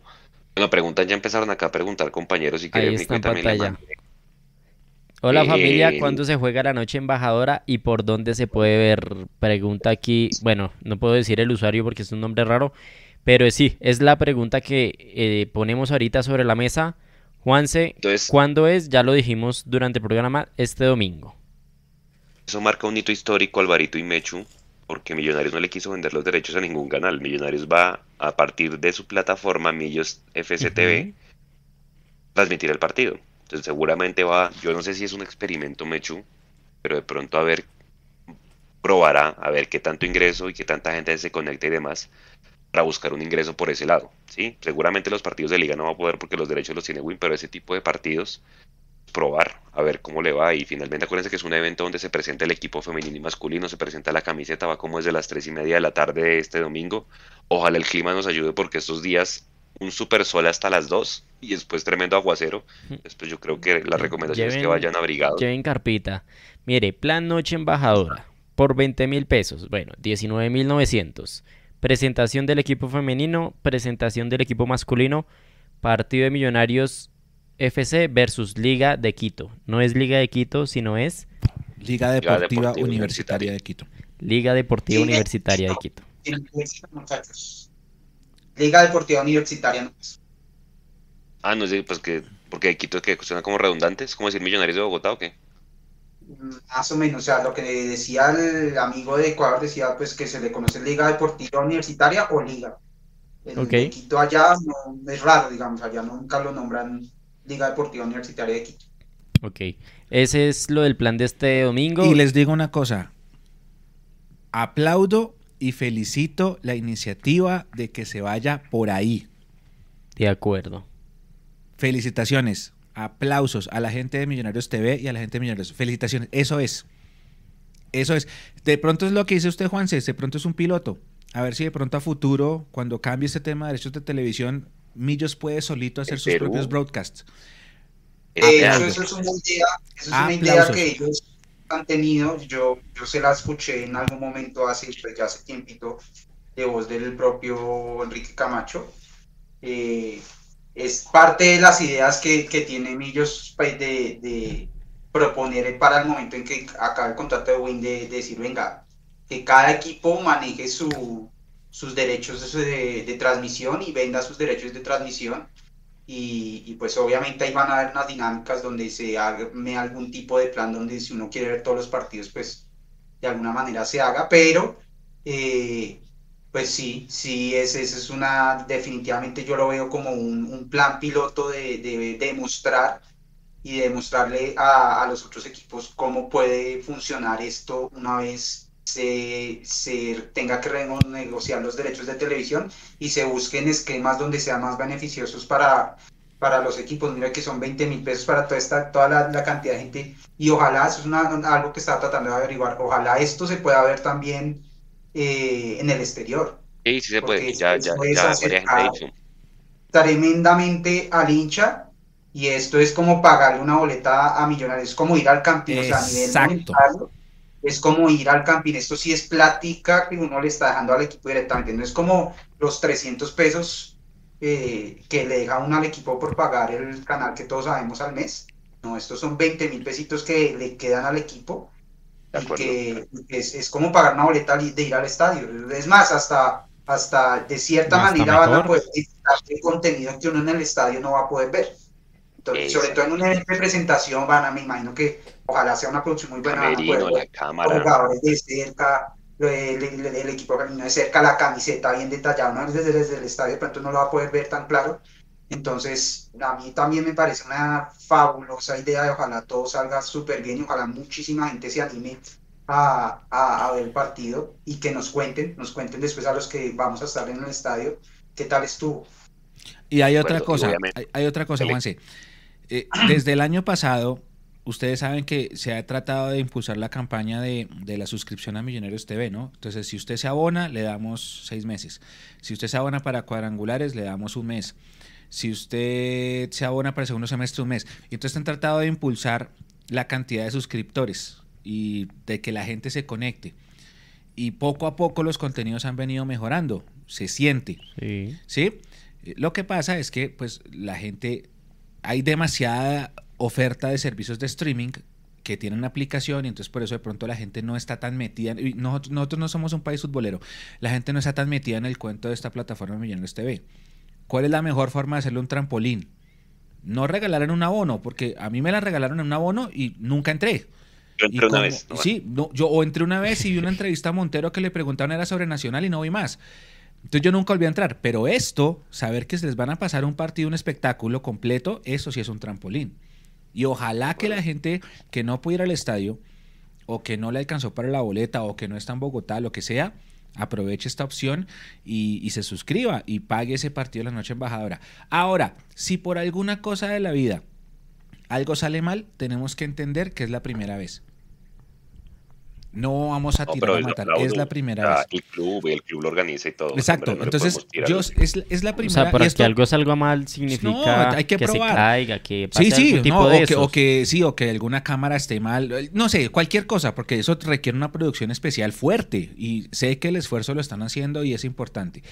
Si por alguna de la cosa, alguna cosa de la vida las cosas tienen algún problema, tenemos que entenderlo porque es la primera vez. Y no solamente me refiero a la transmisión, me refiero al evento completo como tal. Yo sobre esto voy a querer reflexionar eh, en la cápsula que quiero hacer después del evento, pero, pero esto, me, esto va a dejar primero que todo aprendizajes, muchos aprendizajes, porque es la primera vez. Y segundo, pues obviamente los aprendizajes tienen que terminar en lecciones y en puntos de mejora para que no sea solamente una noche embajadora, sino que se repita todos los años. Dos veces al año hasta. Sí, o sea, o si van a presentar en julio, que no, no creo, pero pues al menos que, que sea una vez al año, como hacen otros equipos de otros países. Pero, pero ah, esto va a tener muchas mejoras, muchos aprendizajes y hay que verlo con esos ojos, con los ojos de que es algo, una lección para el futuro. No, que no se vaya a ver todo lo que vaya a pasar mal como una crítica. ¿sí? Por ejemplo, la boletería no debió salir al mismo precio de boletería de liga es mi opinión, ¿sí? Porque esto es un evento que debería llevar a la gente al estadio para que sea un show. Y esto debe servir de aprendizaje para el otro año, entre otras cosas. Pero todas estas cosas que, quisiera profundizarles en la cápsula del domingo, que sean aprendizajes, no que lo veamos como cosas negativas, porque pueden pasar mil cosas, es la primera vez. Y siempre que hay una primera... No, ¿Acuerdas el primer live de nosotros que fue un papelón? Siempre, siempre, siempre las primeras veces dejan muchas cosas para el aprendizaje. Y por eso la invitación es que no... Em, que no lo vean como con, esos ojos de crítica, de, ah, no, sino que todo es para mejorar, para ir creciendo. Eso es paso a paso, poco a poco. Pero aplausos. Yo sí aplaudo que lo pase solamente Millos TV y que eso sea el trampolín de verdad que se necesita para, para potenciar esa plataforma, Juanse. Ah, no, aquí dos cosas. Eh, Cartucho, un abrazo para él. Dice que es la primera vez que un equipo va a transmitir un partido del, equipo profesional. Bueno, pues chévere marcar un precedente. Mucha gente pregunta cómo es el proceso de inscripción de pago, si se puede pagar con tarjeta de crédito. Yo me imagino que sí, con PC deben haber miles de opciones pues, de botones de pago para que la gente pueda acceder, ¿sí o no? Y ah, al final es que yo creo que Millonarios, si esto le sale bien, puede comenzar a marcar un precedente. Vea lo que pasó en Perú, Alvarito. Los seis equipos tradicionales hicieron aplazar la primera fecha. Creo que eran Universitario, Alianza Lima, bueno, los tradicionales de allá. Y dijeron, o nos negocian los derechos a nosotros los seis grandes que marcamos la pauta, o no jugamos. Y obviamente yo sé que aquí pues no nos podemos dar ese lujo porque mandan los pequeñitos, la de mayor, pero si este experimento le sale bien a Millonarios, como dice Alvarito, se acaba el contrato de Win y se empiezan a explorar otras alternativas o no. Es que esa es la idea que tiene, que tiene Gustavo Serpa y Enrique Camacho desde, desde hace tiempos. Inclusive en algún momento alcanzaron a que vieron, se, se, escuchó bastante ruido, donde alcanzaron a más o menos armar un bloque y, y, y empezarse a preguntar, venga, este sistema no es el mejor que tenemos. Ya hemos escuchado muchas veces a, al dueño del Junior diciendo y, dando cifras de cómo en, en, fútbol, como en Ecuador o como en Perú. Y no lo, no lo digo por tirarlos por debajo del hombro, porque ese fútbol seguramente es muy competitivo e inclusive puede ser hasta más competitivo que el nuestro, pero en, en tamaño de mercado se supone que pues aquí somos más, nuestra economía, somos más personas y nuestra economía en teoría es un poquito más fuerte que las economías en los países, por tanto se espera que un producto como el fútbol, que en los tres países creo yo es relativamente igual de popular, eh, pues aquí deberíamos tener un mejor nivel de ingreso por derechos de televisión y no pasa. O sea, estamos lejos, lejos, por ejemplo, el fútbol ecuatoriano lejos.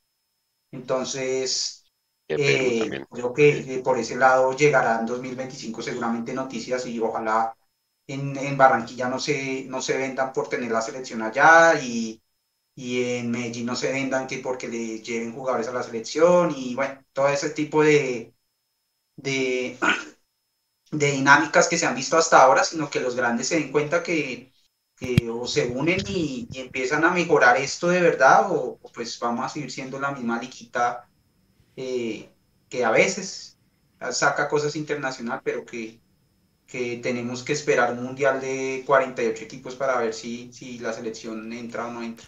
Alvarito, ese, ese contrato de Win, ¿cuándo termina? 2025, tengo entendido. 2025. Ah, bueno, bueno, hay dos años más ahí de, de, de Win más. De Juanse. Eso, sí, decirle a la gente, Nico, mute la transmisión de Millos TV y Mundo Millos va a estar ahí transmitiendo y fotos en vivo en tiempo real y todo, ¿no? Sí, eso no, se, eso no se pierde. Ustedes ahí tienen que estar atentos.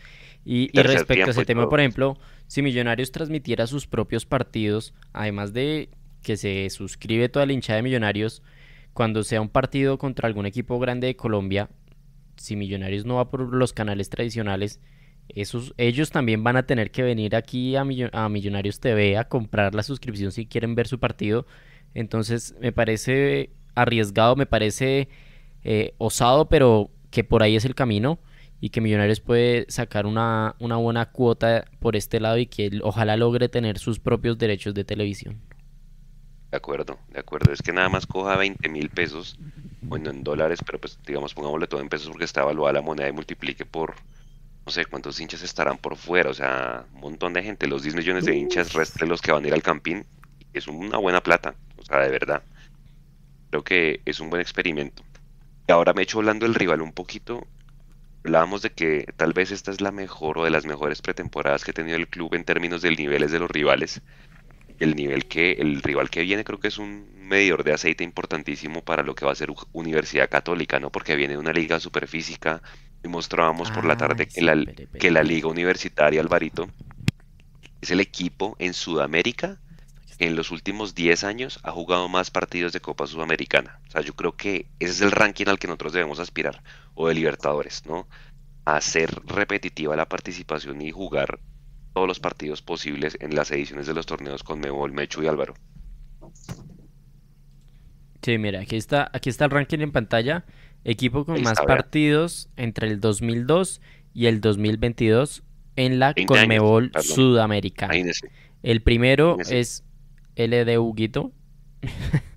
y pues ese es un dato importante que Millonarios tiene que apuntar a estar ahí. Millonarios tiene que estar ese ranking. Es que, la liga, la liga fue campeón de Sudamericana, ¿cierto? El Libertadores y de Sudamericana. Porque ellos fueron a jugar la Intercontinental con el Manchester United, acuérdese. Mm, la Libertadores me acuerdo, pero no me acordaba de Sudamericana también. También se la ganaron, sí señor. O sea que hay dos equipos ecuatorianos campeones de Sudamericana señor. Independiente del Valle y la, y la Liga Deportiva Universitaria tiene un estadio que para mí debería ser el modelo a copiar de Millonarios si alguna vez hiciera su estadio.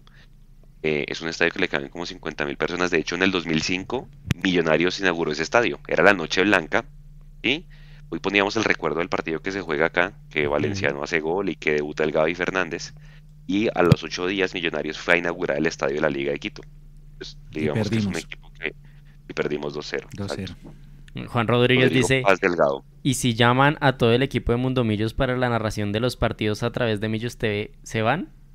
No, nos ah, pues tenemos que ir. Parlem. Bienvenidos a las alianzas. No Parlem. Que Hablemos. Em, sí, sí, sí, sí. Es, que ese equipo del 2005 era muy bueno. El, de la liga, ¿no? No el de nosotros, el de la liga. Ah, no, no. Aguinaga y el Chorrillano Palacios. Aguinaga, que sonó para venir acá, ¿no? En algún momento. Sí, antes de irse pues a Teníamos a la Babilla Díaz, Valenciano, los dos delanteros. Nosotros tenemos a Pepe Moreno. Y ojo que en, el programa que estuvo Mechu con, con, con el Cartu y, el amigo de Ecuador nos, nos indicaba que, que Liga de Quito era el, equipo mejor, mejor dicho, por decirlo así, bueno, el mejor armado, creo que no, Ese líder, la tabla. Pero por, lo menos el que más ha invertido es Liga de Quito y que hizo su mercado de fichajes el mejor en, en, esta década. O sea, vamos a enfrentar probablemente al, a la mejor nómina de, de, un equipo de Liga de Ecuador. Los que construyeron el estadio de, de la Liga, construyeron el estadio del Cali, que se hagan una idea. Oye, allá ese estadio, no sé si Mecho lo conozca. Sí, se lo El estadio sí tiene el modelo y allá sí funciona. Eh, no es como el Cali que pues se la permanece vacío, no. Allá hay suites, la gente compra las suites, se queda en un, en un, sector central de Quito, o sea, es una bonita experiencia. es que la, tiene, tiene ese, Alvarito fue cuando, cuando estuvo ahorita en Ecuador, ¿usted alcanzó a pasar, no? Mm, el de Liga no, no, de hecho no, no vi estadios así grandes, no, en Ecuador no. El, estadio está en una zona urbana, entonces eso le ayuda comparado pues con Palmaseca que está a las afueras de la ciudad. Lo alquilan para conciertos. Em, pues yo fui allá en el año 2008. ¿Cuándo fue el concierto de, de, em, Soda Stereo en, el Simón? ¿2008 o 2009? 2007. 2008. Ahí. 2008, ahí yo estaba en Ecuador. Y, fui al, al, estadio de la Casa Blanca y obviamente no, pues yo venía de, de, del campín donde no, pues era en ese momento... El campín. Creo que no tenía ni tablero electrónico todavía con pantalla. Y, y, en el estadio de la Liga de Quito, de la Liga Deportiva Universitaria, perdón, sí pasaban, el, el, o sea, las imágenes del partido se veían en la pantalla. Repetición. Y con repetición. Y yo estoy se pierde el gol. que vi allá y yo, no, hermano, estamos tan lejos. 2008. 2008. ¿no? Ese día ganaron 2-0 y hicieron los goles, la gente los cantaba y luego en las imágenes la repetición. Perfecto. Y, era la liga ecuatoriana, no era un partido amistoso ni nada. Y yo miraba y yo, no, tan lejos que sí o no, Copito. Estamos lejos. Ay, Copito. pero bueno, algún día, algún día vamos a ver cómo nos, cómo nos va. Bueno, ¿qué más, señores? ¿Qué más queda? ¿Qué dice la gente? Yo creo que estuvo bueno, estuvo bueno el programita hoy. Hablamos con, nuestros amigos de Tampa, nos mostraron sus tapatribunas. Eh, se habló sobre la CodeFood Pro. No, estuvo muy nutrido el programa. Todos ustedes los que se, conectaron, muchas gracias. Yo creo que ya podemos ir cerrando. Aquí Copo lo saluda. Ahí está. Eh, si lo quieren usar, ahí está el emoji. Para los que son miembros pueden usar el emoji. Ahí está. De acuerdo. Camilo Bustos, gracias, sí. Libertadores 2008, Sudamericana 2009. Ahí está. Eh, Diga qué jugadoras vamos a ver en la presentación de las femeninos. Eh, las arqueras y vuelve Lina Gómez finalmente, preguntan aquí. Mapis dijo que volvía la Lina. Bueno, Mapis, ¿qué pasó con Mapis que no llegó? Ahí nos queda viendo Mapis esta información del femenino, pero pero ya se habló, ya se habló desde, desde el programa pasado. ¡Ay! Y el lunes. Antes de cerrar, Juanse, el fin de semana hay amistosos. Ahí en Chía, sí. Sí. Y hay muchas preguntas se pueden ir gratis, ¿no? sí, entrada libre. Entrada libre. Eh, ¿Mujeres a las? Te voy a decir, las mujeres son a las 8 de la mañana el sábado. El sábado. ¿Y los varones? Y los varones el domingo a las creo que es a las 11 de la mañana, ya le confirmo. A las 11. Contra... vuelve, vuelve Lorena Alonso también, gran jugadora. O vuelven varias, vuelven varias. Sí, pues si vuelve Lina, seguramente va a volver a estar por acá y que nos cuente cómo fue su paso por Argentina y que y cómo ve a Millos para este año. Sí, me acordé porque el partido anterior que lo ganamos eh, contra Santa Fe nos fue mal.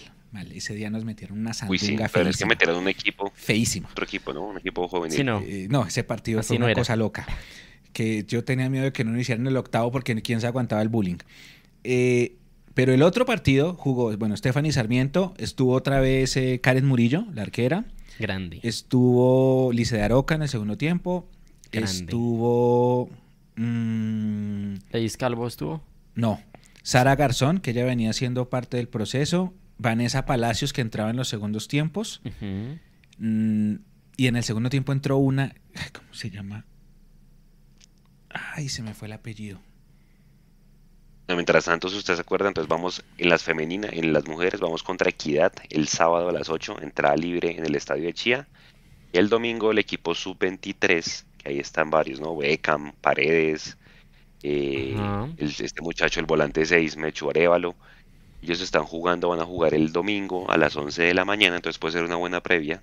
Los que vivan en Chía se van al estadio en el partido contra Equidad también a las 11 de la mañana y ahí arrancan para el campín a la presentación.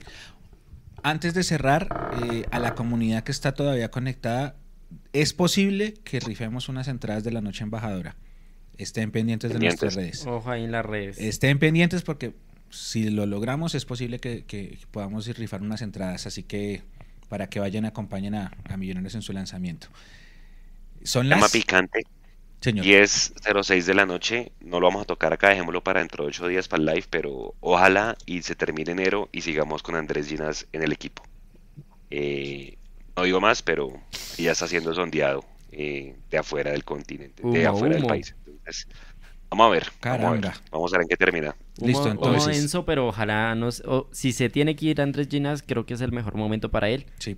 Eh, Como eh, dicen por ahí, Alvarito, las empanadas se venden calientes. Tiene 25 años y ya tiene 100 partidos. Yo le sumo, Juanse, que ojalá a final de mes tengamos a Juan Pablo Vargas renovado o vendido. ¿Por qué? ¿Por qué? ¿Por qué? ¿Por qué? ¿Hasta, cuándo va? ¿Hasta cuándo va Vargas? Hasta es que se puede ir libre, se puede ir libre. Ese es el problema. Sí, es el momento de negociar. Si no se vende ya, exacto, ese es el momento. Si no se vende, o renovado o vendido. Sí, si no es ya. En junio, en junio ya viéndose. En junio ya viéndose a seis meses de salir, ya, ya no, ya no renueva con Millonarios y más bien se vende como jugador libre. Claro que yo creo que junio es una ventana más posible para ventas, ¿no? Por, por la temporada europea y, todo esto. Pero sí, sí, sí, sí, tiene razón. Normalmente les puede más mm. esperarse.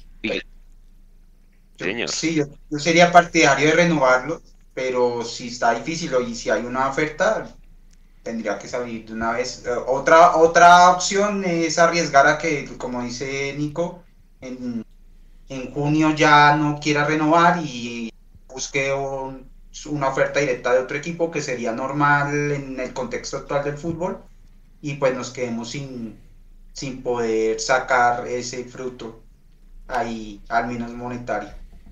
De acuerdo. Todos queremos que sean campeones. Ojalá se queden por lo menos seis meses más y sean campeones de liga y ahí sí empezar a renovar la defensa, porque creo que es importante, porque serían a cualquiera de los dos que se vaya es una baja importantística. No, esa es la otra.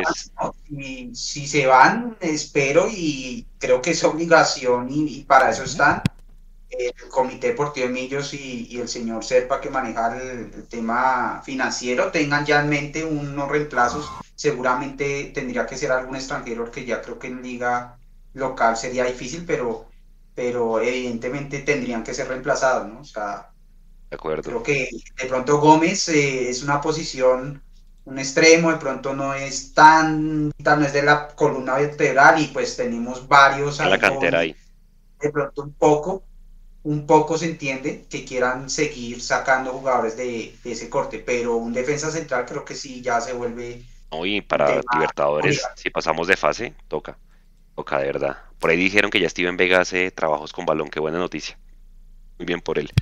Bueno, compañeros, 18, Nico, a ver, cubrimos la hinchada en, Estados Unidos, gracias a la gente de Tampa, cubrimos los premios de Acol Pro, cubrimos los convocados a selección, cubrimos la previa de esta noche embajadora, a quien esperamos salga todo bien y como les dije ahorita, si alguna cosa no sale bien, debemos verlos como un aprendizaje en lugar de una crítica.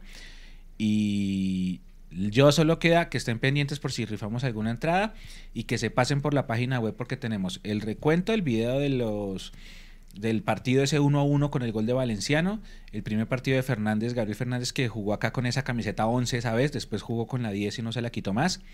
Tenemos los jugadores que pasaron por ambos equipos, está en mundomillos.com y viene obviamente toda una cobertura tanto el sábado con las embajadoras desde Chía como el domingo en ese doblete que mencionó Juanse, el del equipo sub-23 allá en Chía y el de la noche embajadora que esperemos se llene.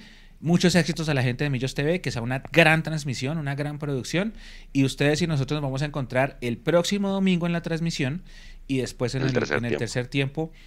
Y el próximo lunes en el Sin Libreto. Eh, algo, Alvarito, una última frase. Eh, no, muy, muy, muy a la expectativa el domingo, las personas que de pronto no puedan ir al estadio y estén en la capacidad, yo sí los invito, capacidad económica ahorita, yo sé que el, tema económico en el país es complicado, pero tal vez en el exterior es un poquito más fácil, yo sí los invito a que hagan el esfuerzo eh, y compren el, el partido para verlo por la, por la plataforma de Millos TV Creo que es una idea muy buena, no, no saquemos excusas, no empecemos, no, que es que hagamos una vaca y compramos uno y lo ponemos en un streaming y entonces le transmitimos a 100 personas. O sea, está bien que lo hagan con el canal que nadie quiere, por X o Y motivo, creo que bueno, pero es que estamos ya hablando de una transmisión que ya es del equipo y, y creo que no hay excusas para hacer algo así. Obviamente si se van a reunir en amigos, seguramente la gente de Tampa se va a reunir y va a ver el partido, pues seguramente van a comprar una, una suscripción normal, pero, pero ya de verdad, yo porque ya lo he visto por ahí que, no, que compremos una y la transmitimos por Twitch o la transmitimos, eh, hombre, ya no están pirateando a Win, están pirateando a Millos.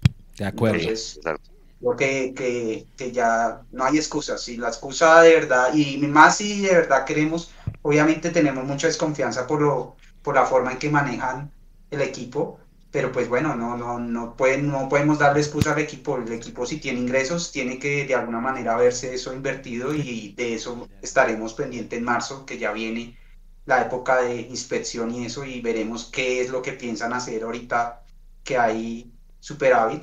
Pero hombre, creo que cualquier ingreso que estemos en la capacidad de darle al equipo y más cuando es para estas ideas eh, buenas, eh, por decirlo así, novedosas, eh, de transmitir nosotros mismos nuestros partidos, pues hombre, ahí creo que es el momento de mostrar el apoyo y mostrar que como hinchadas y cuando decimos, no, traigan jugadores que aquí en abonos y camisetas hacemos, bueno, mostremos de verdad como hinchada qué podemos, qué podemos hacer en el contexto claro de la situación económica que seguramente no para todo el mundo va a ser fácil sacar 20 mil pesos, ¿no? Pero, pero bueno, los que podamos hacer el esfuerzo, si no es en el estadio, pues ahí tenemos otra opción. Súper compañeros, pues muchas gracias a toda la gente que estuvo, la gente de Tampa, un súper abrazo. Muchas gracias por todo, nos vemos entonces. Despídase ahí usted y nos quedamos aquí con Mecho haciendo una cosita dos minuticos. Hágale. Listo, entonces cierro aquí. Cierre lo suyo. Listo, no, yo ya no tengo más ah, que decir, agradecerle a toda la gente e invitarlos a la transmisión al tercer tiempo. Sigan allá en, en el cierre. Hágale. Bueno, aquí teníamos el TBT, tenemos un video que dura 2.20 aquí en Twitter lo vamos a ver aquí con Mechu. Voy a hacerle preguntas porque esto pasó allá hace unos años. Y hace 18 años no me, no me da, no me da la cabeza. Así que bueno, dice el tweet. Hace 18 años el último Millonarios Liga Deportiva Universitaria de Quito en el Campín. 1-1 con gol de Iván Valenciano. Que voy a ver un gol de Iván René Valenciano que nunca he visto. Hizo tres. Hizo tres. Hizo tres. Dos en amistosos y uno en partidos oficiales creo. no, con el Pereira, ¿no? Contra el Pereira, en un, en un partido que ganamos. Y hizo dos en amistosos, este y uno contra Junior en Sogamoso, que fue como tres días antes de este partido. Primer partido en Bogotá del Gaby Fernández. Sí, con la 11. Después se puso la 10. Se pone la 10. Debutamos en Envigado. Hace un gol a los 7 minutos. No sé si se acuerda Juan C. Alvarito. Hola. Eh, empezamos ganando 1-0 y nos clavan 4-1 feo.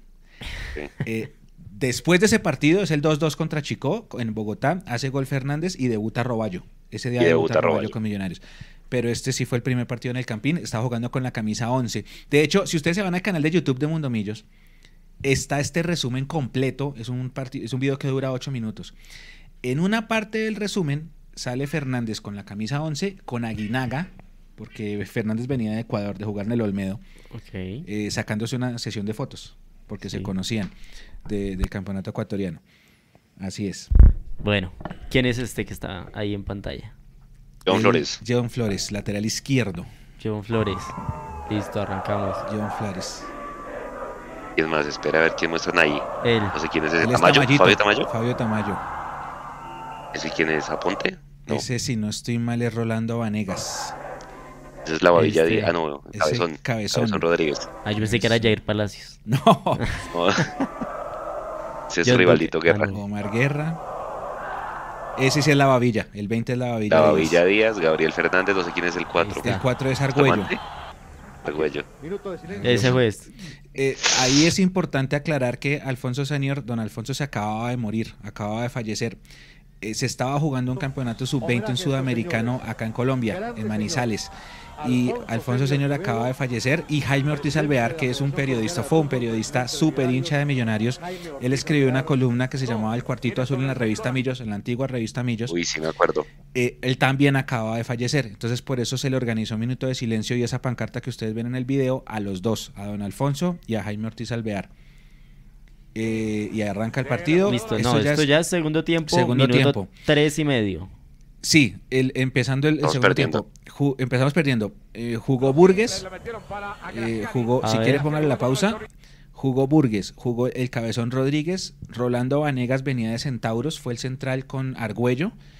Argüello argentino, él llegaba como refuerzo. El lateral izquierdo fue John Flores. Argüello. Más adelante jugó Bonner Mosquera con, con Tamayito, con Fabio Tamayo, en un 4-2. Luego dos volantes ofensivos, Omar Guerra por un lado y Gabriel Fernández por el otro. Y en punta estaba Pepe Moreno, que era la sensación del, del Kinder de Cortés de 2004, y la Babilla, que era refuerzo de ese año. La Babilla, Juan, se jugó en la liga, ¿no? En la liga deportiva. Tal cual. Así Y es. Le fue re mal, eso sí, pero Igual que acá. Bueno, veamos.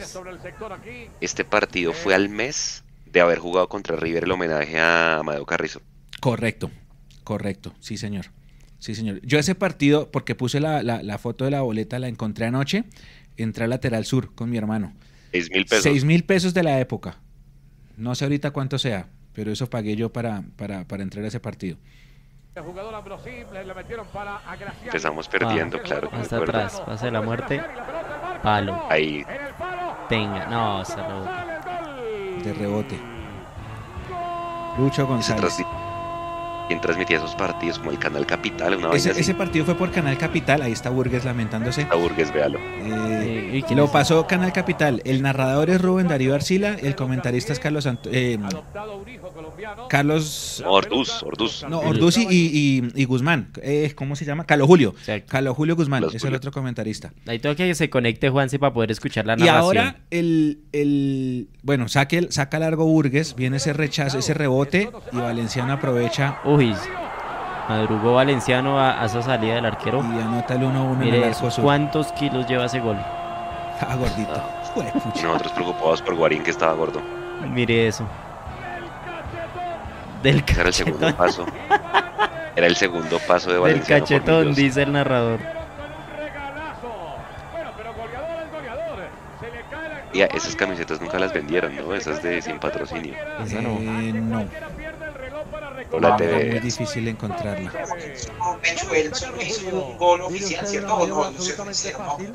Ahí está. Papelón entre el defensa y el arquero. Valenci- Valenciano sí, a Pereira. Pereira. A Pereira le hizo uno. Le hizo uno. Y en el segundo tiempo entró Lucho Zapata por Flores, entró Valenciano por la Babilla, entró entraron dos pelados, dos juveniles que nunca nunca nunca trascendieron. Uno se llama uno era de apellido Hernández, Alejandro Hernández creo, y el otro era Fabio Murillo, Pablo Murillo, no trascendieron.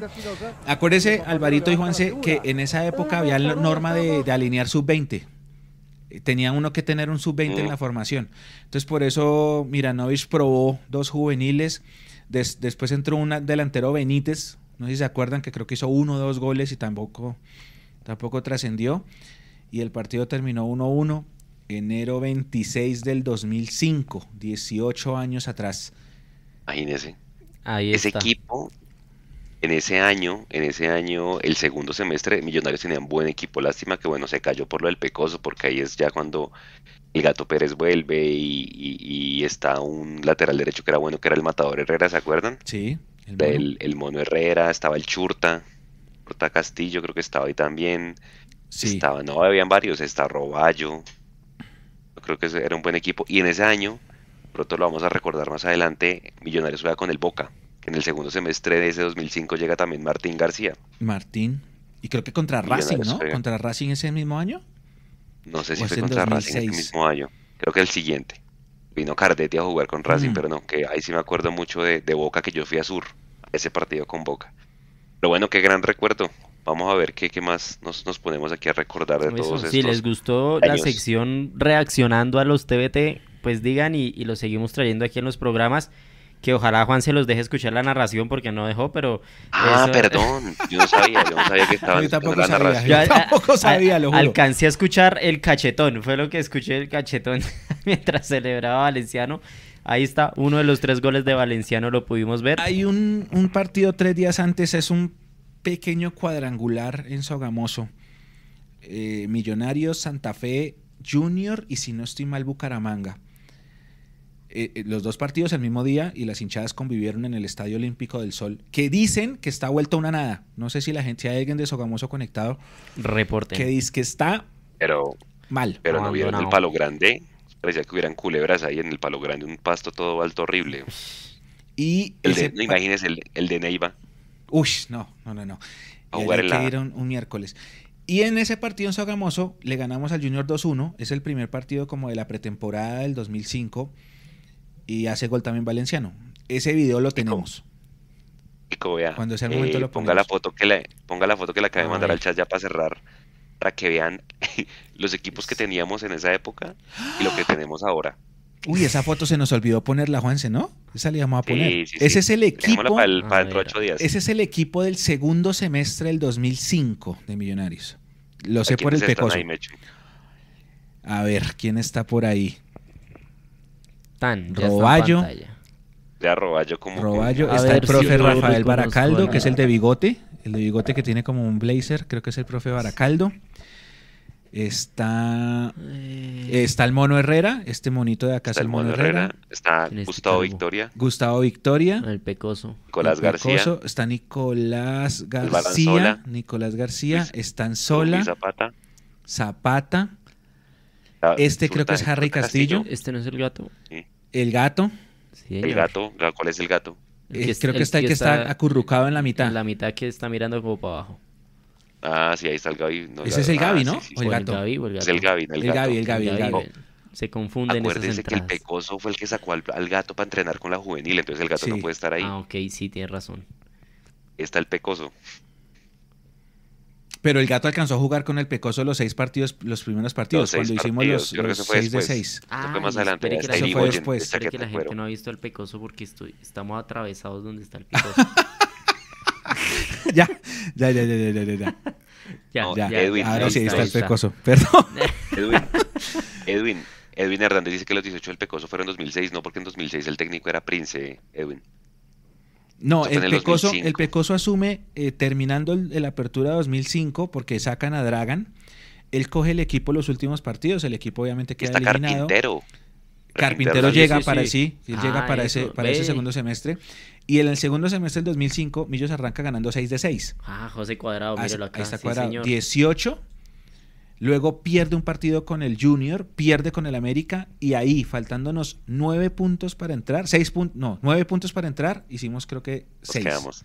Y nos quedamos. y ese es uno de los papelones más grandes de la historia de Millonarios en torneos Mañana la ponemos. Mañana la ponemos para que la gente nos diga cuál, es de quiénes se acuerdan. Esa foto es 2005, segundo semestre. El partido contra Liga fue primer semestre. El técnico era Miranovich. Miranovich después de como 13 o 14 jornadas, sale de Millonarios y llega Pecoso. Y Pecoso después de pues. unas... Ah, no, Pecoso creo que alcanza a terminar el torneo del 2005, eliminados, y sale. Llega Prince. Prince está hasta agosto. Llega Osorio. Osorio se queda hasta junio de 2008. Llega Lazarte. Después llega Vanemerac. Después llega Quintabani. Después otra vez el Chiqui García. Después Barragán y después Richard Páez. A Richard Páez también hay que darle su crédito porque si bien no nos llamaron jugadores a selección, él también trató de llevar un proceso en el que al menos levantó el, nivel de millonarios en ese año y medio. Después Hernán, después Lillo, después Lunari, después Israel, después Coca, después Russo, después Pinto y Gamero. Ahí vamos. Señores. Bueno, señores, 10 y 25, qué buen recuerdo. Creo que se revivieron épocas difíciles y de verdad, pues, tenemos buen equipo. Sé que todavía hace falta algunos nombres más, pero, hombre, hay la obligación de por lo menos el rentado colombiano y de pasar por lo menos a la tercera fase de, de la Copa Libertadores. Listo, cierren muchachos. Listo, no, ya. Gracias a todos los que se, se aguantaron hoy minuto 52 de programa. Me gustó, me gustó la, la reacción. Eso, en y el con chat la biblioteca nada. que tenemos, uh, Ahí hay, ahí hay momentos para hacer. me gustó. Gracias, Nico, muy buena. Hágale. Me gustó. Ahí quedan pendientes. Bueno, se cuidan todos. Cualquier cosa nos vemos en redes sociales. Vamos a intentar mañana entonces estar en, en el entrenamiento de millonarios. Atentos del Instagram a ver qué, qué contenido ahí petit les podemos mostrar de lo que están prensa. haciendo mañana aquí, rueda de prensa. Voy a ver si entonces si yo voy. Voy a ver si yo voy, entonces si les llevo el en vivo y todo el, todo el tema que se pueda hacer allá, todo lo que permitan, el contenido que permitan hacer allá en la sede. Un abrazo para todos. señores. Nos estamos hablando. Descansen. Se cuidan. Chao, gracias. Chao. Chao, chao, gracias.